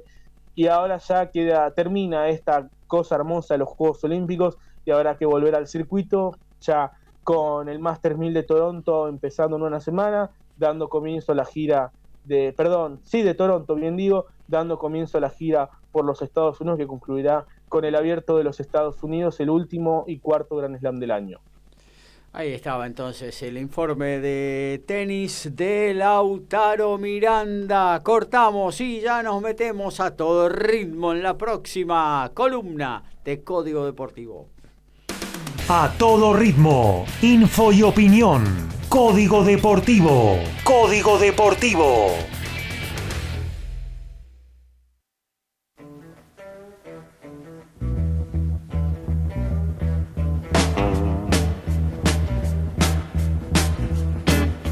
Porque empezaba 12 menos Hacemos entonces el Noti Deportes aquí en Código Deportivo desde Ciudadela. Y Estados Unidos confirmó que el 23 de octubre de este año los All Blacks van a jugar un partido en tierras de América del Norte, más precisamente en Washington. Qué suerte que tienen. Y Thiago Tirante está disputando la semifinal en el Challenger de Trieste, está enfrentando al bosnio Damir Chumhur. Ayer venció el brasileño Orlando Luz gran progreso del tenista de La Plata, que recordamos fue número uno junior y está disputando ahora las semifinales del Challenger allí en Italia. Y en el turismo nacional se baja un equipo campeón de la categoría. Estamos hablando del el equipo Cheetah Racing con Mariano Pernilla, que no consiguió los resultados esperados para continuar en la clase 3 de la popular categoría. Recordemos que antes otro piloto grande para lo que es el turismo nacional y Super TC 2000, Ricardo eh, Risati, al volante de otro Honda, también había fracasado en sus intentos de tener buenas actuaciones. Diana Sánchez, la categoría 60 kilos, a los 28 años se convirtió en la primera boxeadora argentina que participó en la cita olímpica y cayó en su debut ante la turca Esra Yildiz. 5 a 0, así que se acabó el box en estos Juegos Olímpicos para la Argentina. En básquetbol, hablando mínimamente de los Juegos Olímpicos de, Tokio, la lesión de Patricio Garino que preocupa mucho a la Argentina. El alero argentino, ex arquiricano de Lituania, se lesionó en el tibial izquierdo derecho, lesión fuerte muscular. Fue en el primer cuarto del partido ante España, en donde su tarea defensiva fue enorme. Se fue a los vestuarios y no retornó más. Ya comenzó su rehabilitación, pero es difícil que juegue ante Japón, aunque las últimas novedades por ahí dan buenas noticias. La AVE Metropolitana en el torneo clausura fecha 3 tiene en la tarde de hoy desde las 15 horas a Flandria Guayurquiza, Cañuelas Comunicaciones, a Casuso Deportivo Armenio, Zacachispa Villa San Carlos, Argentino de Quilme Fénix. Muy bien, nos metemos eh, con el mundo ovalado, eh, así que nos vamos para eh, Ciudadela para el encuentro de Alfredo González, nuestro especialista en la materia. más. Estamos con dos noticias antes de lo de Ledesma y los Pumas que eh, hoy no hay fecha del Urba Top 12, pero después de un año y medio vuelven las buenas noticias y las divisiones superiores de la Urba, primera, eh, A, B y C, segunda, tercera y desarrollo comienzan sus torneos, así que bienvenido el resto de los equipos de la Urba a jugar los campeonatos.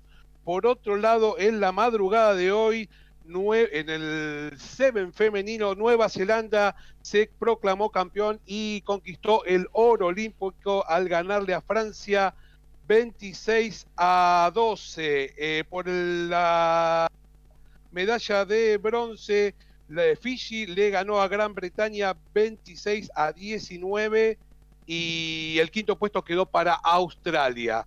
Eh, una nota de color. ¿Usted piensa que alguien puede estar peor que Argentina en, con respecto al deporte en los Juegos Olímpicos?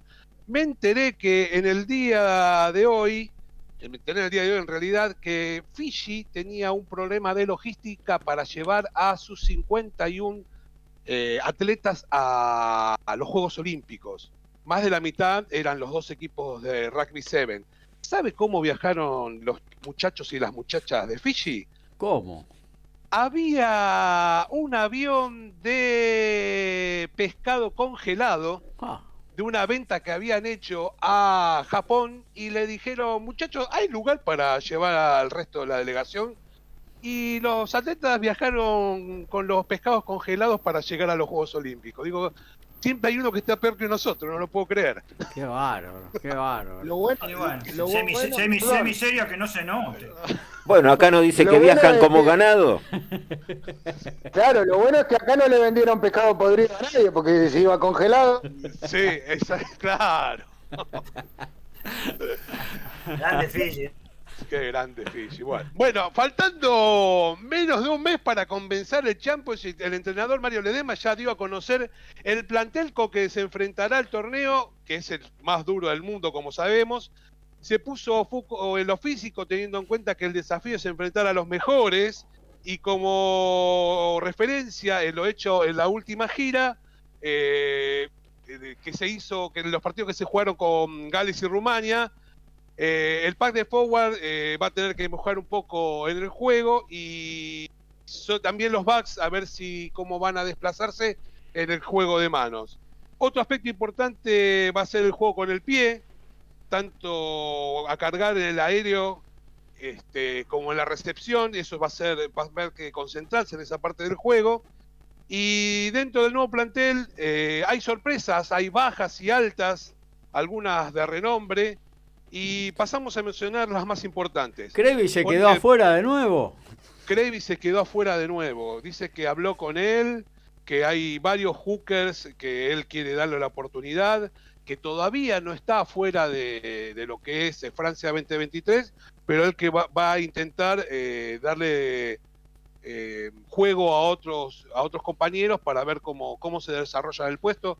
Hay varios este, para ese puesto, por suerte, y Agustín eh, se quedó nuevamente afuera.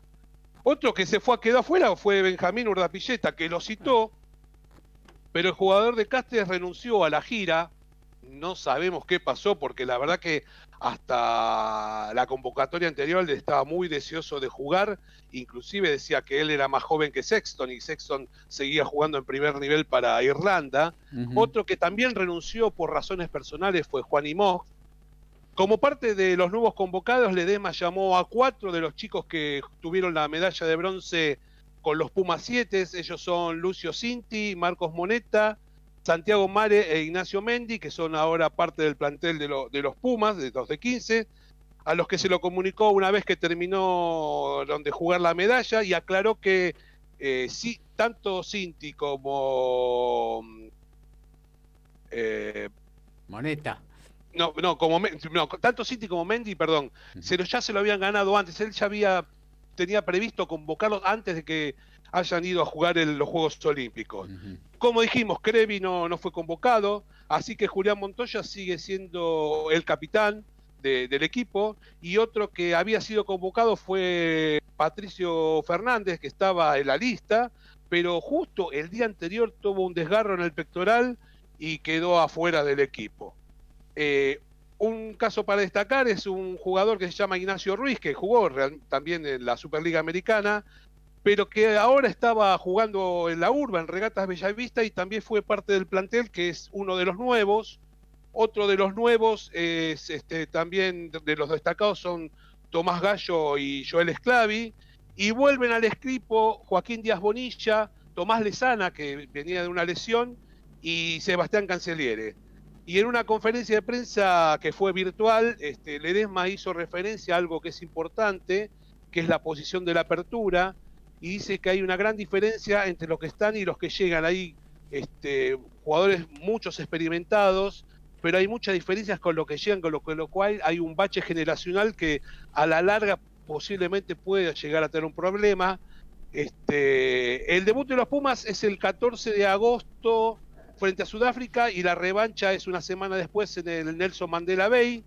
Se viaja a Oceanía para jugar con los All Blacks el 11 y el 18 de septiembre y se cierra el 24 de septiembre y el 2 de octubre con los Wallabies. Es una lista de 47 jugadores, 15 más que la última ventana que se jugó en, en Europa. Son 26 forwards, 21 backs, 12 de los jugadores son nuevos y de todo lo que hablamos tenemos la palabra de Mario Ledesma que nos da una explicación al tema de lo que comentamos. Sí, en, el caso de Agustín, eh, hablamos con Agustín, le explicamos un poco la situación. Eh, hoy, hoy son los cuatro hookers que queremos llevar. No quiere decir que Agustín no sea considerado, de hecho, lo hemos explicado a él en, varias oportunidades. Eh, no es el mismo caso con, con Benjo Darpilleta. Benjo Darpilleta se lo citó y él, renunció a la gira, así que la situación es diferente. De hecho, con los aperturas tuvimos otra situación con Pato Fernández, pobre, que, estaba, estaba en la lista y se, desgarró el pectoral ayer.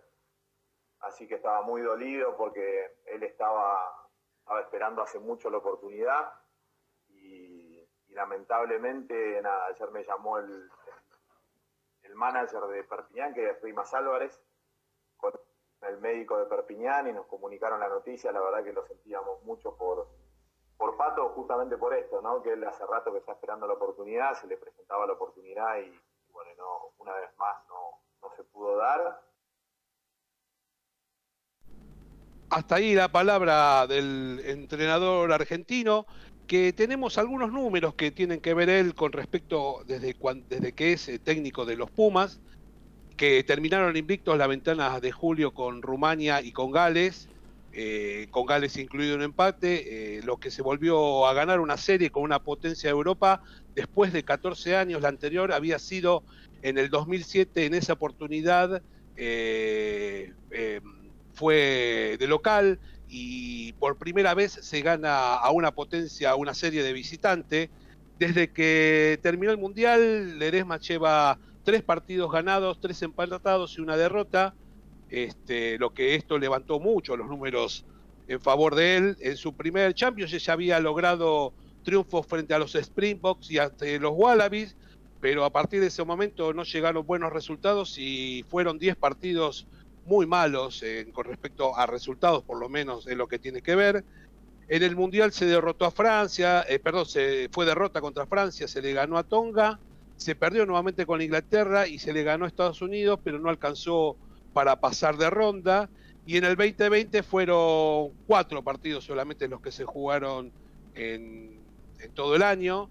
Eh, fue la histórica victoria frente a los All Blacks, más una derrota en la cual no se marcaron puntos y dos, dos empates con los Wallabies, lo que le dio un segundo puesto en el Tres Naciones, este, un muy buen resultado.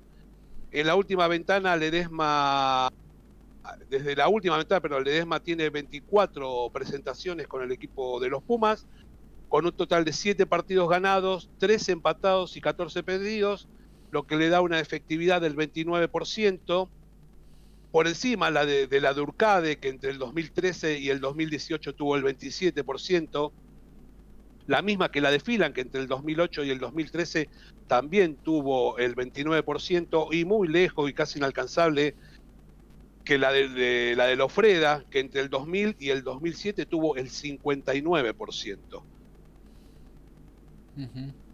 Por otro lado, si querés, tenemos este, como un mercado de pases que se está dando en Europa con algunos jugadores que juegan en los Pumas, que la nueva temporada del top 14 eh, francés, varios eh, equipos van, ser reforzados con argentinos y serán protagonistas de la próxima temporada. Es un listado del que vamos a hablar eh, las incorporaciones más importantes de los jugadores de los Pumas. Por ejemplo, la de Tomás Lavanini, que es nuevo jugador de Clermont y que conoce el campeonato francés, pues ya había jugado en Racing 92, eh, a pesar de haber pasado en, el medio por Leicester y Jaguares. Tiene mucha experiencia con los Pumas y puede aportar mucho desde lo físico. Eh, Bautista Deli va a jugar en Perpignan tras su paso como Joker Medical en Bordeaux según la prensa de Francia, lo reconocen como un muy buen jugador, a pesar de no tener la, fama de Cordero o de Imov. Otro Puma que marcó 12 tries en sus 22 presentaciones para jugadores, la verdad que una excelente incorporación. del equipo de Perpignan. Eh, Martín Landajo, que deja la liga inglesa y se va a jugar a, de, que dejó Harlequins, y el medio Crown va, a, que tiene 84 presentaciones con los Pumas, eh, va a jugar en Perpignan, que ascendió este año.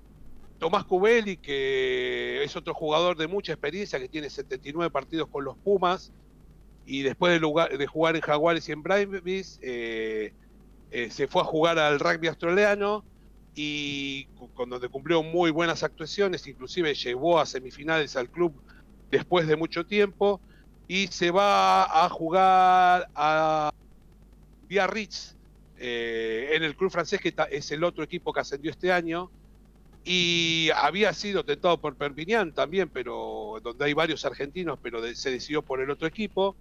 Y de los jugadores de la Superliga Americana de Rugby, el más destacado fue Santiago Chocobares, que el de Rufino, que pudo ir a los Blues, terminó siendo titular en el campeón de Europa, el Toulouse.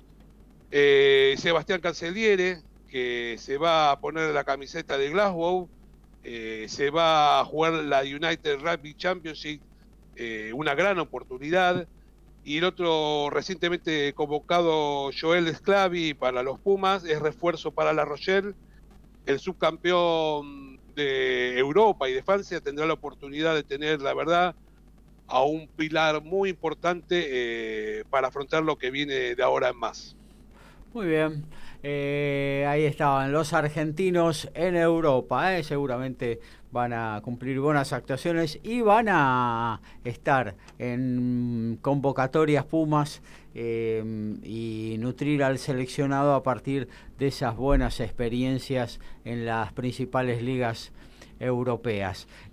hacemos un cortecito y ya nos metemos con todo lo que tiene que ver con el noble deporte de los puños todos los deportes en un solo programa. Código Deportivo.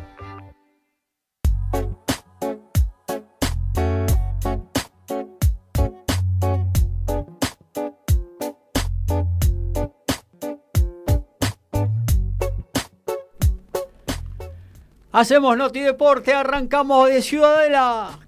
Y de Guizamón, el ex Puma, hace unos meses sufrió una lesión en su rodilla y tuvo que operarse. El jugador de 38 años que comenzó su carrera en Santiago Lawn Tennis está intacto después de dos meses de recuperación y sigue entusiasmado para volver lo antes posible a las canchas.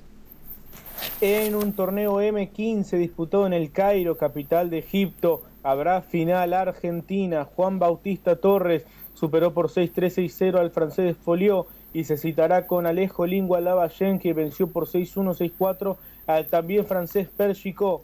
Así que bueno, mañana los dos jóvenes argentinos Torres de 19, Lingua de 20 se estarán midiendo por el título en Egipto. Y en las 24 horas de España, el Gran Turismo Europeo clase 3, primera hora de carrera, el, coche Audi R8 LMS TG3 de Franco Colapinto y, y, tripulado por el inglés James Poole, el inglés James Poole en estos momentos se encuentra en el 38 lugar luego de una detención de casi 4 minutos en boxe. Recordemos que largó en el 30, en el lugar número 30. Esta noche los Leones Córdoba, Arano Box, en, por DirecTV a las 21.30 pondrá en pantalla el título argentino superligero entre Daniel Córdoba y Emiliano Domínguez. Y en básquetbol debemos recordar que el insoportable, porque otra cosa no se puede decir, el Ricky Rubio de los Minnesota Timberwolves acaba de ser transferido a los Cleveland Cavaliers de Estados Unidos, un gran paso de la NBA. Recordemos que estuvo nada más este muchachito del rodete, insoportable, estuvo realmente muy bien contra Argentina y tuvo nada más que ocho partidos. No podrá ser eh, compañero de Leandro Bolmaro. Mañana 13.30 Defensa y Justicia va a recibir a Gimnasia Esgrima La Plata, Jorge Balinio el árbitro, 15.45 Talleres Boca con Fernando Rapalini, a las 18 River Huracán, Facundo Tello Figueroa. Y 20.15 San Lorenzo Banfield, Patricio Lustó. Bueno, bueno, vamos a meter en el boxeo, veo veladas a la tarde, veo alguna velada a la noche, todo con apellidos bastante tranquilos para que no haya complicaciones en la pronunciación, así que le damos paso a Ricardo Ricky Beiza. Bueno, Gaby, Mira, el miércoles, eh, mientras se daba la pelea de, eh, por los Juegos Olímpicos, yo tenía una noticia para darte, que era que TNT Maidana no iba a viajar a Dubái el 13 de agosto, eh, que la fecha de ese evento a realizarse en el Atlantic Palm, donde sí estarán Fernando el Pumita Martínez y Hernán el Picante Pérez. ellos iban a enfrentar, ellos van a enfrentar, perdón, al mexicano Gonzalo García y al estadounidense Anthony Sims eh, Jr. respectivamente, era una bomba.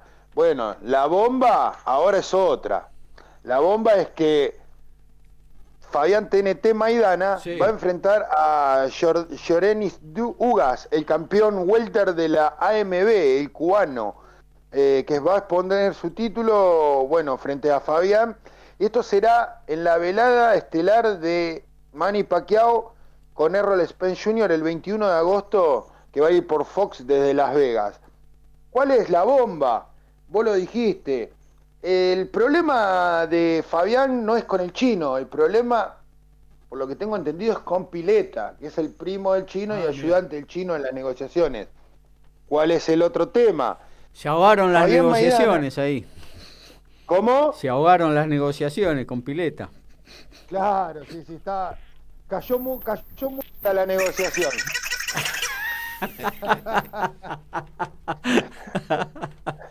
bueno, y no, no me dejes así que me voy a tener que tirar el trampolín y improvisar algo. Pero a lo que iba es que eh, Fabián arregló con Contursi, quien hoy es acérrimo rival del chino Maidana. Oh.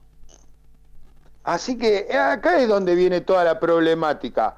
Recordemos de que esto del el mercado de pases se viene dando en el boxeo argentino bastante porque eh, Agustín Gautop también dejó de ser parte de OR Promotion y se fue con el chino Maidana. Y así un par de boxeadores que tienen eh, interesantes sus próximas carteleras van cambiando de, de promotores. Vamos a ver qué se espera para, para, esto, porque la verdad que fue un bombazo que nadie esperaba eh, que pase, pero incluso, bueno. Incluso ya, ya, TNT está entrenando con Matías Servín, que es el preparador físico de Brian Castaño allá en Estados Unidos. Correcto, correcto. Eh, recordemos que Matías Servín fue eh, preparador, entre otros, de Luca Matices también. Eh, así que, y la verdad que con Brian hizo un muy buen trabajo, lo demostró en las últimas tres peleas, Brian eh, aguantando y, tirando golpes constantemente. La verdad que esperemos que le vaya bien a Fabián, yo creo que Ugas está un escalón arriba y va a ser muy complicado que, se le gane, pero bueno. ¿Cuándo va a ser esa pelea? ¿Se sabe, tiene fecha esa pelea?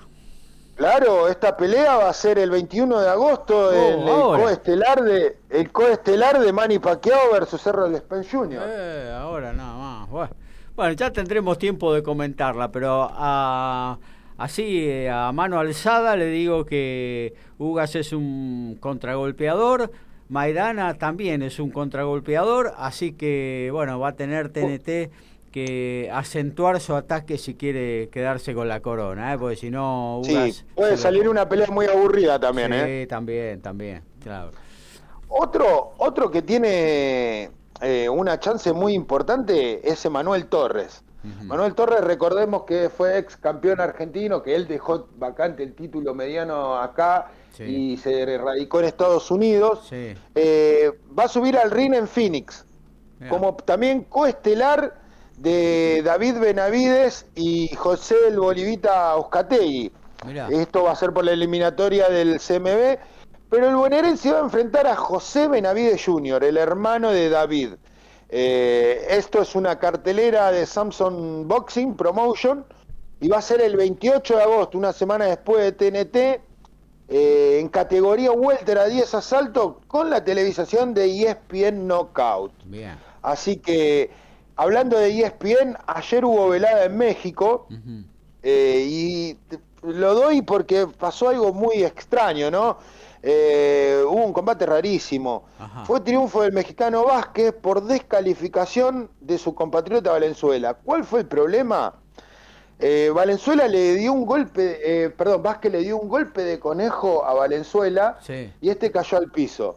El árbitro, de muy buen trabajo, de muy buen trabajo, le descuenta un punto a Vázquez, que es lo que Hoy eh, todas las asociaciones, después de tantos problemas que vienen teniendo los boxeadores con esto de los golpes en la nuca, eh, el famoso golpe de conejo, eh, dio como, como premisa descontarle puntos y hasta llevarlo a una descalificación a los boxeadores porque estaban haciendo uso y abuso de este golpe ilegal.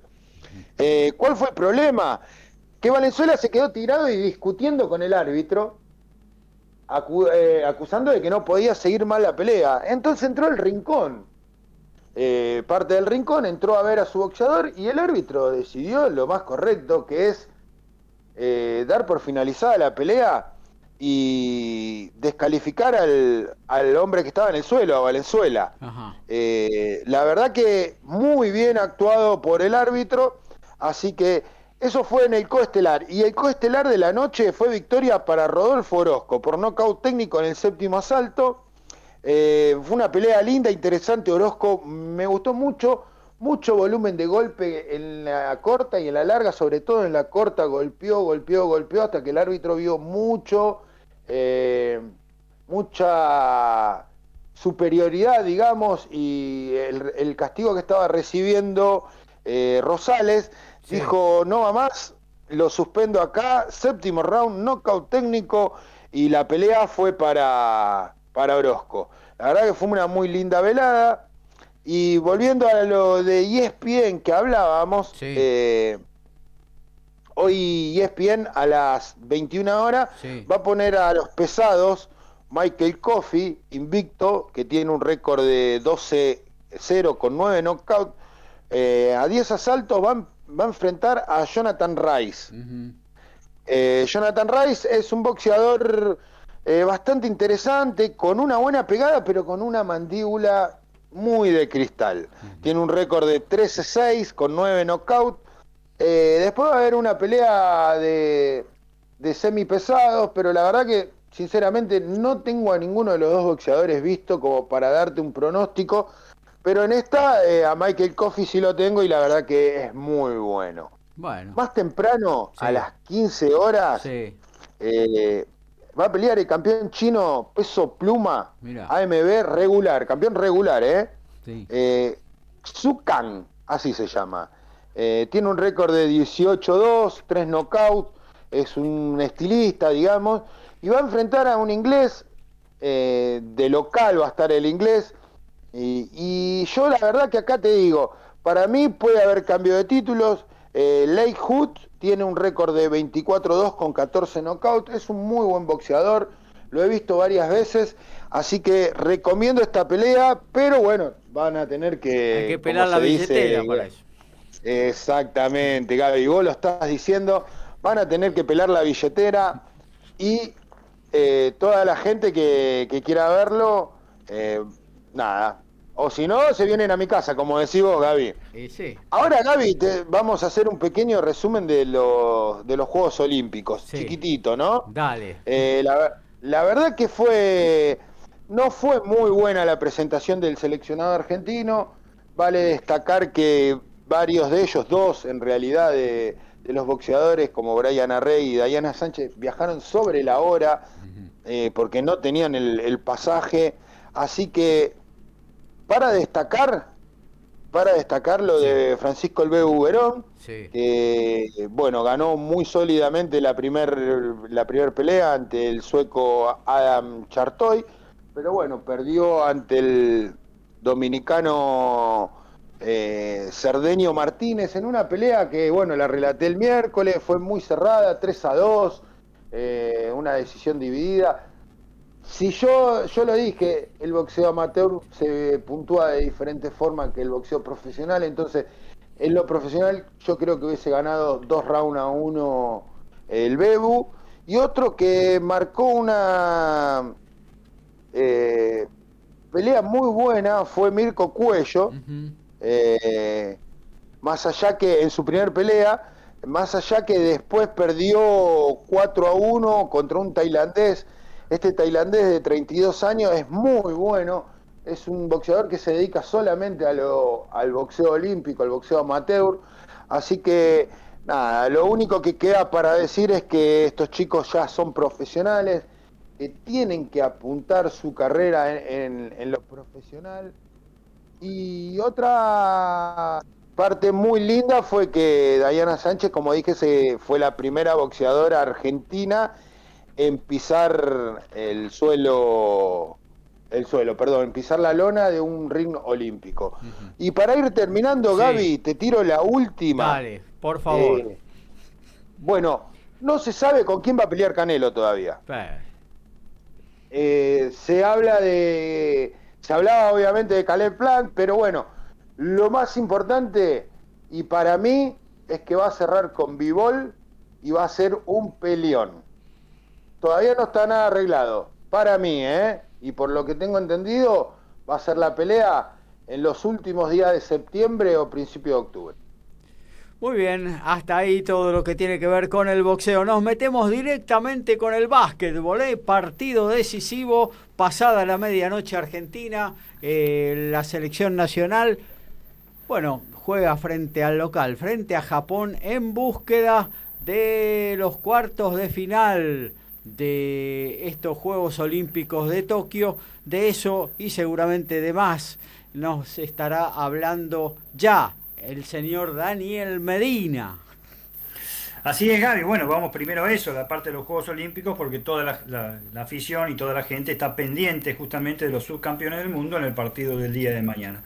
Eh, sí, mañana define Argentina contra Japón a la 1.40 de la mañana, cuando comienza eh, eh, el domingo, el fin de semana argentino, 1.40 del mediodía de Japón, su participación, definir su participación si pasa o no a los cuartos de final de los Juegos Olímpicos. Ante todo vamos a dar los marcadores del grupo A y del grupo B, que han definido ya justamente lo que puede pasar mañana con la selección albiceleste. Francia en el grupo en el grupo A derrotó 79 a 62 a Irán y quedó primero. Estados Unidos ganó, goleó, mejor dicho, 119 a 84 República Checa y finalizó en segundo lugar, la, República Checa está como tercero. Y en el grupo B, un grupo muy parejo, pero muy parejo, Italia superó 80-71 a Nigeria y se coronó segundo.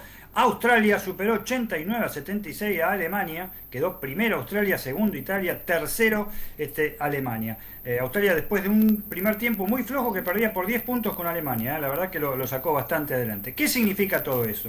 Tenemos eh, los primeros que son ya Francia y Australia, tenemos los segundos que hasta ahora son este, Estados Unidos e Italia y nos falta definir todavía. Los primeros en el grupo C que van a ser sí o sí España o Eslovenia, cualquiera de los dos, el que gane mañana en el partido que van a jugar a las 9 de la mañana ahora el domingo van a salir primero y el, mejor el, último tercero que faltaría ¿eh? el tercer tercero que sería Argentina eh, o Japón. ¿por qué digo el tercer tercero? porque de esos tres terceros uno va a quedar afuera, que va a ser el peor. Hasta ahora el peor, sin ninguna duda, es eh, República Checa, que tiene menos 54 ¿eh? de gol a verás, acá no hay sistema olímpico para este tema, ¿eh? y Alemania tiene menos 16. Es, este, es un hecho que Alemania es el, por ahora el mejor tercero, desde ya, este, que tiene menos 16. Argentina, superando a Japón, aunque sea por un punto, entra como tercero. Sí o sí, o clasifica a los cuartos de final. Por el contrario, si Argentina pierde, el que puede entrar es eh, Japón, pero eh, sí va a entrar porque es muy difícil que, perdón, es muy difícil que la República Checa lo supere porque sufrió un goleo muy interesante hoy contra Estados Unidos que realmente le dio una mano a los demás. Como se preveía, ¿eh? era el grupo A, el grupo que el peor tercero iba a ser embromado porque lo iban a golear. Y sí, evidentemente lo goleó Estados Unidos. para, para un poquito concretar esto de los Juegos Olímpicos, Argentina si quiere superar a Japón tiene que jugar bien. Yo, yo les podría decir también que tiene que jugar muy bien. ¿eh? Japón no es un mal equipo, perdió el primer partido con España por 11 puntos. ¿eh? España le, ganó a Argentina por 10 puntos. ¿eh? O sea que hizo un buen partido. Tiene dos NBA como este, Nishimura y Watanabe, que realmente, sobre todo, este, Nishimura anda, anda muy bien. Y es un rival complicado. Tiene que jugar muy bien. ¿Por qué digo jugar muy bien? Porque ha jugado muy mal de manera tal que tiene que ser muy bien para superar a los japoneses y poder avanzar a la siguiente ronda. Patricio Ganimo, como bien informamos, está lesionado, es su mejor defensor, es el mejor defensor que tiene Argentina, había hecho una gran tarea en el primer cuarto con, contra España. Eh, recuperándose, va a ser muy difícil que pueda ser de la partida, pero fundamentalmente, fundamentalmente porque Luis Escola siempre responde a como dé lugar, con sus 41 años, lento, lo que sea, él siempre está ahí con su personalidad, metiendo siempre dobles, hasta triples ha metido, no es su especialidad, también y, tiros libres que ha mejorado muchísimo, y el que realmente ha, eh, ha, defeccionado y no ha hecho nada en los dos partidos, pero nada de nada, eh, nada de nada, y lo supo él cuando lo sacaron por faltas personales contra España, es Facu Campazo. Facu Campazo se rompió la camiseta se sabe que está jugando muy mal, muy mal realmente, y por razones propias o razones de los rivales también, ¿eh? como lo explica el Oveja Hernández, que dice que los rivales nos han, este, saben cuándo dominarnos. Saben cuándo dominarnos significa que juegan mucho mejor que nosotros, no hay ninguna duda. Como insisto, Argentina está jugando hasta ahora, hasta el partido con España, igual, igual que cuando jugó en los amistosos. ¿eh? Basta con verlos entrar a la cancha, una gente, alguna persona que sepa mucho de básquetbol, para saber cómo están rindiendo y el aspecto que tienen. No sé el aspecto físico, pero sí el aspecto cuando uno lo ve no son de un equipo como el que estaba en China. Vamos a ver, mañana recordamos, el partido es a las 1.40. Les quería decir eh, un, detalle simple, un detalle simple de, la bomba, de la sorpresa, de, la estrella de estos Juegos Olímpicos en el básquetbol, que sin ninguna duda es el conjunto de Eslovenia, ¿eh? con Luka Doncic, que está realmente este, terrible. Eh, hay una cosa que se llama PPP, que es un promedio que se saca, promedio de posesión por pelota. O sea, cada vez que tenéis la posesión, ¿cuántos puntos haces? ¿Eh? en promedio. Eslovenia tiene en este momento 1.35, 1.36, eh, perdón. Ese promedio es el mejor promedio de todos hasta ahora. Y le falta un partido, por supuesto. Ese promedio es superior, superior al Dream Team de 1992 de Estados Unidos. Es impresionante el goleo que tiene. De 234 puntos que metió, Eslovenia metió 90 puntos de triples.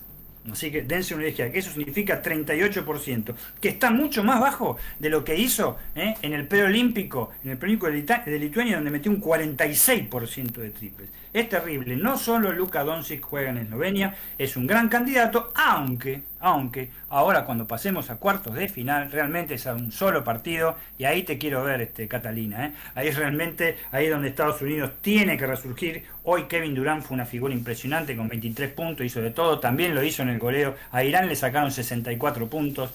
Eh, los muchachos están volviendo, adaptándose, jugando como juegan siempre, individualmente, individualmente y al trotecito, porque juegan al trotecito. Y eh, vamos a ver, yo creo que Estados Unidos es candidato. Una cosa que no es porque sea Daniel Madina ni porque siga esto, simplemente por simple lógica y como está diagramado el torneo. Argentina si pasa va a jugar sí o sí contra Francia o Australia definitivo. Sea como si Argentina pasa, juega contra Francia o Australia. Dos número uno. El mejor equipo hasta ahora es, ha sido Francia y el que le ha seguido es Australia en cuanto a rendimiento. Falta determinar si el mejor equipo puede ser Eslovenia o España. España está como siempre, tranquilo, equipo, equipo. Como gran equipo equipo que juega muy sólido en conjunto. Por ahí no lo veo con la velocidad que tienen otros equipos como Eslovenia, como Francia que está terrible como Australia que realmente está confirmando que es candidato. Vamos a ver, vamos a ver si los cebollitas australianos eh, en los cuartos de semifinal no hacen como siempre, eh, que pierden por un punto, por dos puntos y quedan este, eh, y quedan afuera. Eso con respecto, eh, rápidamente eh, terminamos con los Juegos Olímpicos, ojalá que Argentina pueda pasar. la Liga Nacional de Básquet, una caída inesperada de una plaza, de un equipo campeón de la Liga y Sudamericana. Estamos hablando de Libertades Unchales, que por motivos totalmente presupuestarios y la situación imperante en el país, ha decidido la venta de su plaza en la actual Liga Nacional. Pasará a integrar la Liga Argentina conjuntamente con el descendido Bahía Básquet de Bahía Blanca. Realmente una sorpresa, no tan sorpresa por el contexto económico, sino por la importancia del conjunto. La Asociación de Clubes se expresó a tal respecto. Ayer a las 5 de la tarde finalizaba el tema de la venta. ¿eh? eh, el que quisiera vender una plaza lo podía hacer. Bueno, a las 16 horas, este, Libertades Unchales, mediante una carta, algo legal, con escribanía, presentó esto y ahora tenemos que, a saber, eh, no será como se había dicho, Bahía Básquet de ninguna manera quiere jugar en la Liga Nacional de Básquet, Gaby. De ninguna manera quiere volver a la Liga Nacional de Básquet. Quiere jugar la Liga Argentina. Por lo tanto, eh, eh, con prioridad del subcampeón, de lo que va a hacer a partir de hoy, porque hoy juegan Villa Mitre de Bahía Blanca y Unión de Santa Fe el primero de los siete partidos, eh, de los cinco partidos para determinar quién es campeón y asciende, la prioridad la tiene el subcampeón que va a salir de esta Liga Argentina, o sea, o Unión de Santa Fe o este, Villa Mitre. Si en 10 días después de terminado este torneo, o sea, del domingo de la semana que viene, estamos hablando del 18 de agosto, no hay ninguna novedad con respecto al subcampeón, Ahí empieza a negociar, libremente la Asociación Argentina de Clubes con una base que el año pasado fue de 24 millones de pesos. Vamos a ver cuánto va a ser de este año.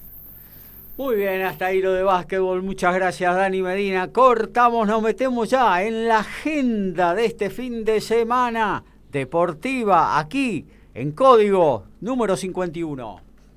La asistencia mágica, el sorpaso inesperado y el try sobre el cierre. Todo está en Código Deportivo.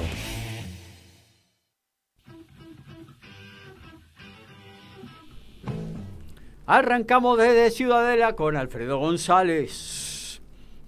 En un ratito termina Código Deportivo a la una y y los Springboks se enfrentan a los Lions en el segundo partido, los podés ver por ESPN 2. Primera A de la urba, 13.40 San Carlos Champañá. El resto todos 15.30 Olivos Lomas, Banco Nación Curupaití, La Plata San Patricio, Mariano Moreno Atlético del Rosario, todos por scrum.com.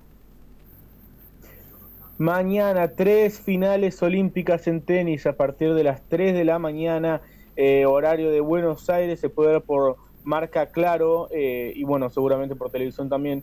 A las 3 de la tarde, final de doble femenino, Bárbara Krejcikova, Katerina Siniakova de República Checa ante Belinda Bencic y Victoria Golovich de Suiza. A continuación, Alexander Zverev de Alemania contra Jaren Hachanov del Comité Olímpico Ruso. Se estarán enfrentando por la medalla de singles eh, masculino. Y, y, a continuación, Elena Besnina y Aslan Karatsev estarán enfrentando a Anastasia Pavluchenko y Andrei Rublev, ambas duplas del Comité Olímpico Ruso por la final del dobles mixto. Esto será en el tercer turno, todo a partir de las 3 de la mañana de Buenos Aires.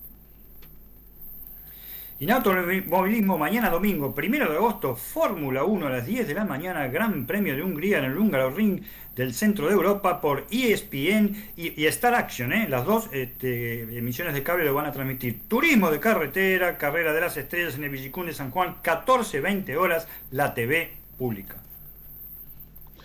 Desde Inglaterra, la plataforma Zona a las 15 horas pone en, pantalla el título Pluma AMB entre Xiu Kang versus Lakewood. A las 21 horas por ESPN, Michael Coffey versus Jonathan Rice. A 10 asaltos en pesos pesados. DirecTV 21 a 30 pone en juego el título argentino superligero entre Daniel Córdoba y Emiliano Domínguez.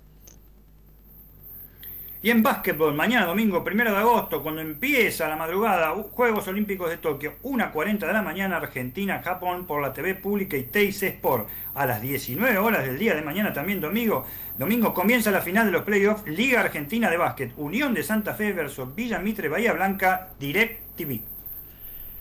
Y en la tarde de hoy, 13.30, Colón Godoy Cruz por TNT y Yael Falcón Pérez como árbitro. 15.45, Lanús, Lanús Unión por la TV pública, Pablo Echavarría. A las 18, Racing Sarmiento, TNT y Fernando Espinosa. 20.15, Platense Independiente por Fox y Diego Aval. Recordamos que mañana, 13.30, Defensa y Gimnasia van a jugar por Fox y TNT. 15.45, Talleres Boca por TNT. 18 horas, River Huracán. Vamos a estar por MG Radio. 20 15, San Lorenzo, Banfield y TNT. Almuerzo con la patrona, o llega la bondiolita, reunión familiar o un sanguchito y a seguir. Tiempo de almuerzo, momento de despedida en Código Deportivo.